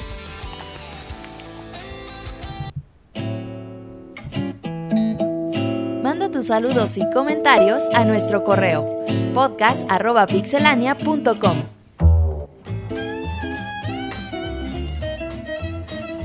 Pues ya estamos aquí en nuestra sección de saludos, en donde me parece que ahora tenemos pocos correos, pero yo les quiero recordar que nos manden sus saludos, sugerencias, dudas y todo lo que quieran platicarnos en esta sección a podcast.pixelania.com. No lo olviden porque recuerden que este podcast es de ustedes y para ustedes. Em, no sé si tengo... Antes de empezar, nada más anuncio parroquial. El baúl de los pixeles es el próximo miércoles, no va a ser jueves. Ya desde, la... semana pasada. Miércoles 9 de la noche, Fatal Frame. Ahí para que nos acompañen. El frame fatal. eh, no sé si ya. Fer, tú que has hablado muy poco en este podcast, este, pues lánzate, ¿no? Con el primer correo. Ok, llegó uno de Shagran Dimu, así dice, medio raro, dice, buenas noches Pixabanda, en esta ocasión les comento que acabo de escuchar el baúl de los pixeles de Tortugas Ninja y la verdad se la rifan. Hacen recordar aquellos bellos momentos de mi infancia, cabe mencionar que con estas declaraciones queda un poco revelado mi edad, jejeje. También escuché el baúl de Street Fighter y yo era uno de esos vaguitos que me la vivía en los arcades, hasta me sabía esos trucos de trabar la maquinita con, con Gail y apagarla. Llegué a jugar... La estatua. Ajá. es un clásico. Eh, dice, llegué a jugar las tortugas de a, cuatro jugadores, al igual que Golden X y Street Fighter 1. De hecho jugaba hasta Frogger o algo así que se llamaba un juego de Atari. Y varios más y varios más de Atari que existían en esas épocas. Eh, me dio mucha risa del chavo que comentó que le echaban de esas rondanas de tamaño de tostón. ¿Quién fue? No, ni me dijo eso? me acuerdo, pero sí dijeron eso. Por azares del destino, una vez me encontraba jugando en una maquinita de estas de Stari en una tienda cerca de mi casa y un amigo tropezó con el cable y la desconectó. Y yo, sorpresa, al volver a, conectarla, que nos da de, que nos da que nos da de nuevo crédito y pues ya sabrán cada que nos mataban la apagábamos y la encendíamos otra vez hasta que no volvió a prender. Ah, qué gandallas, pero en fin. carita triste. Y pues em, emprendimos la huida. Espero no verlos aburrido con mis con, con uno de mis cuantos recuerdos, eh, alegrías y hasta maquetazos que me gané por parte de mi madre. Gracias a los videojuegos les mando mi que dice les mando mi y tradicional abrazo de tamal y sigan con el proyecto. Muchas gracias a Shagran Dimu. Uf, excelente. Yo tengo otro correito por aquí de Marco Marco Ortiz. Dice, estando pocos días de lanzamiento de la remasterización de Skyrim, ¿saben si el juego en el store gringa viene con la traducción en español o van a hacer la gran Fallout 4? sí, sí viene en español. ¿Sí? ¿Segurísimo? Sí. Abre en Steam, busca Skyrim Special Edition. No, pero en la PCN no creo que están preguntando. Es que un pedo. ¿Pero que no sería el mismo juego exactamente? Ah, es que a veces tienen pedos. Skyrim en, en Xbox 360 venía en inglés y en Play 3 sí venía en español, entonces todavía no está como que confirmado, de hecho las empresas de videojuegos como que muy y sobre todo Bethesda como que se tapa muy poco el tiempo de decir y vienen tales idiomas, pero esperemos que sí vengan en español. Ah, sí. Muy bien, muy bien. ¿Tienes ahí el Eh, otro? Sí, Moy. tengo uno de. Moy, ah, bueno, o no sé, Moy. Bueno, de hecho yo iba a leer ese que me ganó el Abogator. Échatele, Jorge Inés eh, Hernández, Moy. Déjame busco otro. Sí, falta hay uno. tres, Moy. Nos llegaron tres. Tengo el de Ángel Nieves, me parece. No, ese no. Bueno, no, ese ese no. no. Mm. Este fue un ¿Nes? error ahí del producer. De Jorge Inés. Em, ok, Jorge Ernest Hernández. Paz. Ese mero. Ok, hola pixeoncólogos, acá ahí. Con la pasada semana de la lucha contra el cáncer, cuenten y digan cómo les fue con la consulta de prevención. Martín, debido a que es cáncer de mama, es la principal fuente de cáncer en México, fue a hacerse una revisión, a sentir unas bolitas, pero Léelo sin miedo, Moy, chetos sin que miedo. tenía ahí desde hace días. Robert estaba muy asustado porque creía que tenía cáncer en los genitales, debido a que se la pusieron de color muy amarillento. Pero al revisarlo le dijeron que tenía que dejar de comer nachos y rascarse al mismo tiempo. Hoy fue a hacerse el chequeo y los doctores quedaron confundidos al encontrando síntomas de cáncer de pene, pero en su boca lo que le recomiendan no si era gárgaras y que no se la tragara completa. El abogado, consciente del peligro del cáncer, acudió con su médico brujo curandero local a realizar un examen de próstata y así también de una vez aclara para qué bando batea.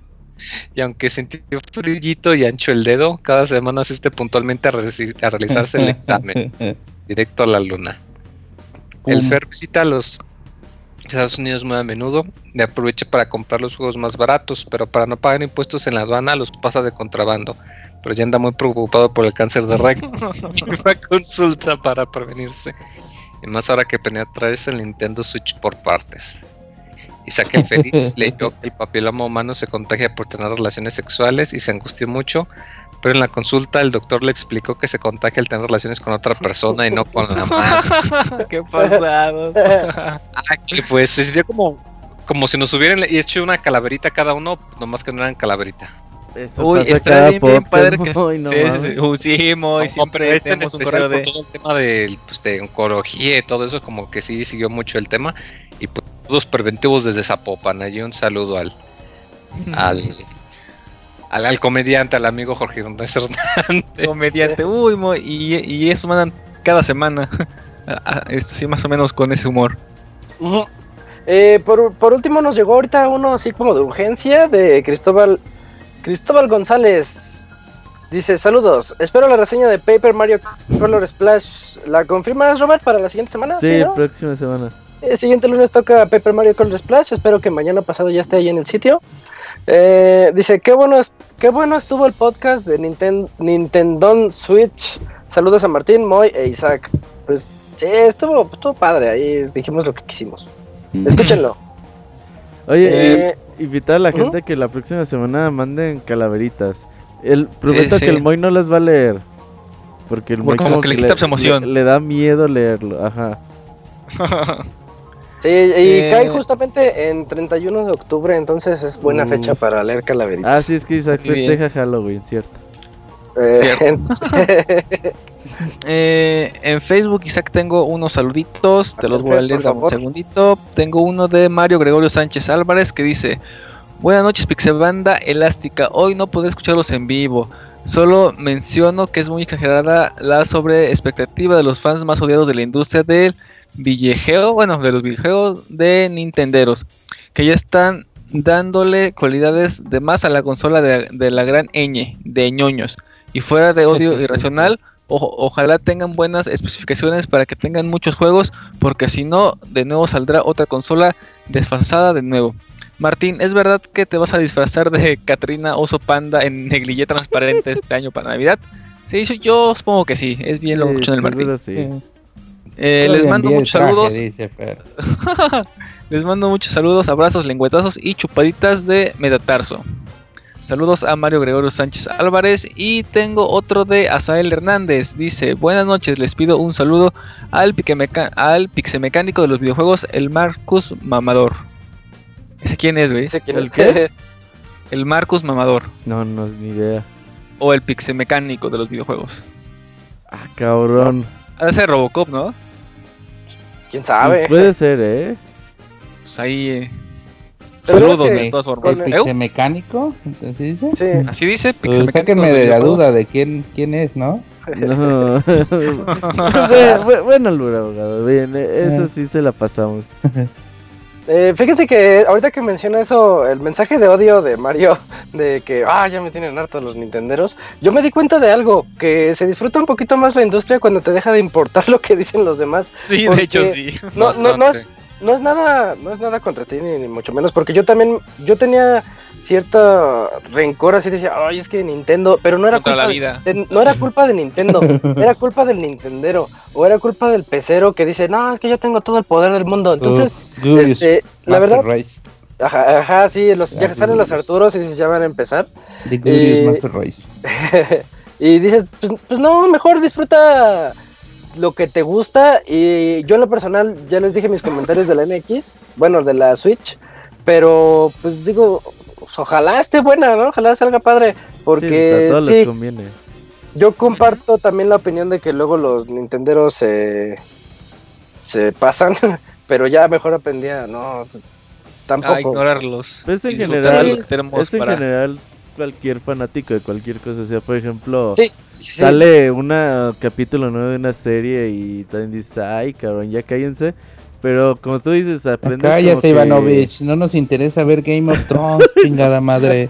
Como que aprendes a, que te valga madre, güey. Y pues bueno, tú. Ah, por cierto, recomiendo Black Mirror ahí que la vean. Cuando pues tú aprendes a decir, pues bueno, que cada quien hable de lo que le gusta. Si lo sigues en Twitter o lo sigues en Facebook, pues por algo será. Y si no, pues lo bloqueas y ya, a la chingada. No nos bloquean. Pero no, se ocupa de nada más. Entonces el fanatismo llega un poquito lejos. sí, entiendo, ese punto de vista. ¿Ya no hay más, Fer? No, ¿eh? ¿eh? No, es todo en Facebook, es todo en correos. Ahora sí, como que no mandar muchos saludos, ¿eh? Robert, eso es malo, ¿eh? Sí, yo creo malo que ya no, no ver saludos. No, no es cierto. Ahí la próxima semana esperamos calaveritas. A ver, así es. A ver qué tan creativos salen. Han mandado buenas los, los, los años anteriores, a ver esta vez. Y muy, muy dicen que leas con énfasis, que no estés muerto por dentro. Esa risa es de. Eh, Uy, por cierto, este, rápidamente, rápidamente me llegó un mensaje express de Esteban Sibaja Morales que dices, un saludo desde Costa Rica, me gusta mucho su proyecto, espero que no cancelen el orden de los pixeles y más bien puedan crear nuevos programas o secciones similares. Mira, desde tenemos un escucha desde Costa Rica, pues muchos saludos para allá, para Esteban que Morales. Escuche, que escuche el Villegueo. No, que no, cabrón. Dice programas similares. Ya vas a correr a cualquier que de publicidad a podcast ajenos a este. Eh, no, man, no voy a hablar de Pixedani en el Abuca. Ni hablas. no, el otro día lo escuché, muy bueno. Eh, pues vámonos, ¿no?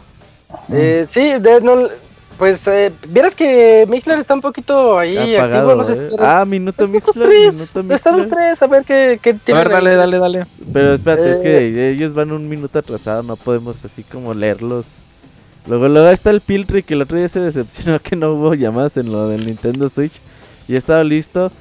Pero el próximo miércoles seguro ahí va a estar para el para el de Fatal Frame. Un saludo a Monchis, tu, tu recuerdo se perderá en el tiempo, pero las las manchas que dejé en tus cobijas vivirán por siempre. Dice el escroto milagroso, bicho escroto. No sé cómo le hace para encontrar nicks tan Ah, un, saludo al Pix Escroto. Oye, dice escroto que quizás de este jueves al otro nos acompañe en el torneo. Nada más anda generando hype desde, desde el primer torneo. y, y nada más, ¿no? Dice Moctezuma Fer, tu consola favorita. Me quedo con mi Vita.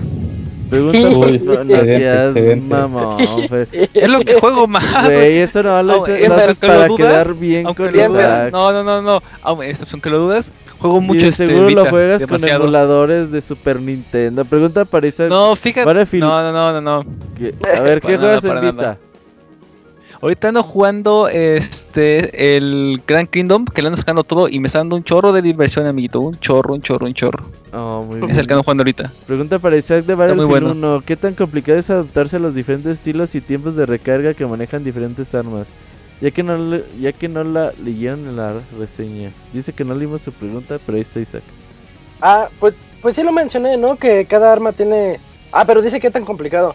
Eh, es, es más un, un, factor estratégico y no es tanto de casarte con un arma, sino que si sientes ese factor, no es tan complicado. De hecho, cuando agarras un arma, inmediatamente ves si tiene el tripié, ya sabes que te puedes apoyar en ella para poder tener mayor precisión. O te indica si está silenciada, lo que sea. No, no es tan complicado. ¿Qué juego japonés de la, de la temporada de fin de año les interesa? Pues The Last Guardian, ¿no? ¿Cuál otro más hay? Pokémon. Miku en, VR. VR. Miku. Hay pocos juegos. bueno, está Final Fantasy XV, The Last Guardian y Pokémon. Yo me quedo con Final Fantasy XV. Yo Last Guardian. Last, Guardian. ¿Tú, abogado? Yo también voy con Final Fantasy. ¿Pero japonés? Pues ¿Japonés? Pues Pues Dice FIFA cuando juego con Japón. No, estuve viendo videos después de que me regañaron de Final Fantasy y sí me gustó, güey. Yo creo ya. que. muy, muy, muy bien. Ya no le falta ver videos de los otros juegos que van saliendo. Persona 5 cuenta, no. Bueno, Persona 5 ya salió, pero llega hasta el 14 de febrero. para... Que llega hasta en febrero. Oye, Moy, ¿qué onda? Tú dijiste que le ibas a comprar el Play 4 y qué, ¿no? ¿Cómo va ese proyecto? Simón, ya quedé con el amigo Martín en noviembre. Güey, el Play... A ver, Moy, te actualizo. El PlayStation 4 Pro no va a salir en Latinoamérica hasta primavera del 2017. Así que no creo que Martín te venda su PlayStation 4 en noviembre. No, pues en ese caso compro algunos de los de rebajas del Buen Fin o del Black Friday y ya con eso. Uh, ya dijo el Moy. Eh. Yo quiero un saludo a Luis Skywalker, un saludo a Luis Skywalker. Pues pídeles, este, pídeles Moy a tus seguidores que cuando vean un PlayStation 4 en buen precio, en internet, que te mandan un... aunque lo contestes dos semanas después y cuando ya no hay oferta, pero que se tomen el tiempo. Oye, ahora que el Wii U va a estar súper barato, ¿lo vas a comprar? No, espérame, déjame primero al Play 4 para personas ¿Para cuándo? ¿2020? Yo creo, me suena factible. 2020. Güey, antes decía yo 2020, falta un chingo, no mames. No, ¿cuál? en tres años, y cachito. Eh, se pues- siente estar el ya chavo rojo. Oye, ¿les interesa la versión de Zelda para Wii U para el Switch? Yo voy a comprar ambas. Yo no, yo realmente no sé, me parece que está más hecho para Wii U. Pero habrá que ver, no sé todavía. Que no Final Fantasy XV lo retrasan a 2056, no, sale en diciembre. O noviembre 29, perdón. Y, y ya, ¿no? Parece que ya este Sí, ya. Sí, se, se, la situación. Eh, les recordamos por última vez el frame fatal, Fatal Frame, el siguiente miércoles a las 9 de la noche tenemos el baúl de los pixeles. Jueves tenemos ya tradicional torneo de Street Fighter donde se están volviendo las retas demasiado épicas. Ya hubieron dos empates. Nada más porque ganaste el, torneo pasado. les recomiendo ver el anterior en YouTube porque gané. y, y el, el, antepenúltimo que ganó también Robert. Entonces ahí hay, hay nivel. esto fue el Pixe Podcast. Oye, espérate, ahí está el Chechito. Dice: Hola a todos. Oigan, ¿ya vieron que el PlayStation VR está en 9 mil pesos en Amazon México? No es un precio descabellado considerando el tipo de cambio. Sí, sí, lo estaba viendo. ¿Cuánto está? 8, 9 mil pesos estaba. No mames, qué bueno. Que se ve bien. O sea, qué bueno que esté barato, ¿no? Ah, Para que esté más accesible. No lo voy a comprar. Oye, Chechito, que va a ir al. No, yo voy por el HTC eh. Vive. Uy, ¿se va a ir? El Squallfest, uff. Eh. Ah, cierto, este podcast es patrocinado por el Squallfest 2016. Mm, sí. Y... Comentario random de la noche, perdón, tenía que hacerlo. Este, sí, sí, pues, pues habrá que ver cómo sigue bajando de precio el, el PlayStation VR. Yo siento que 9000 todavía está un poquito elevado, pero ya hay los que tengan las posibilidades ahí nos contarán qué les parece. Eh, como decía, este fue el podcast número 287. Estén pendientes a los leaks que puedan surgir del previo del Pixel Podcast, que estuvo bastante muy interesante.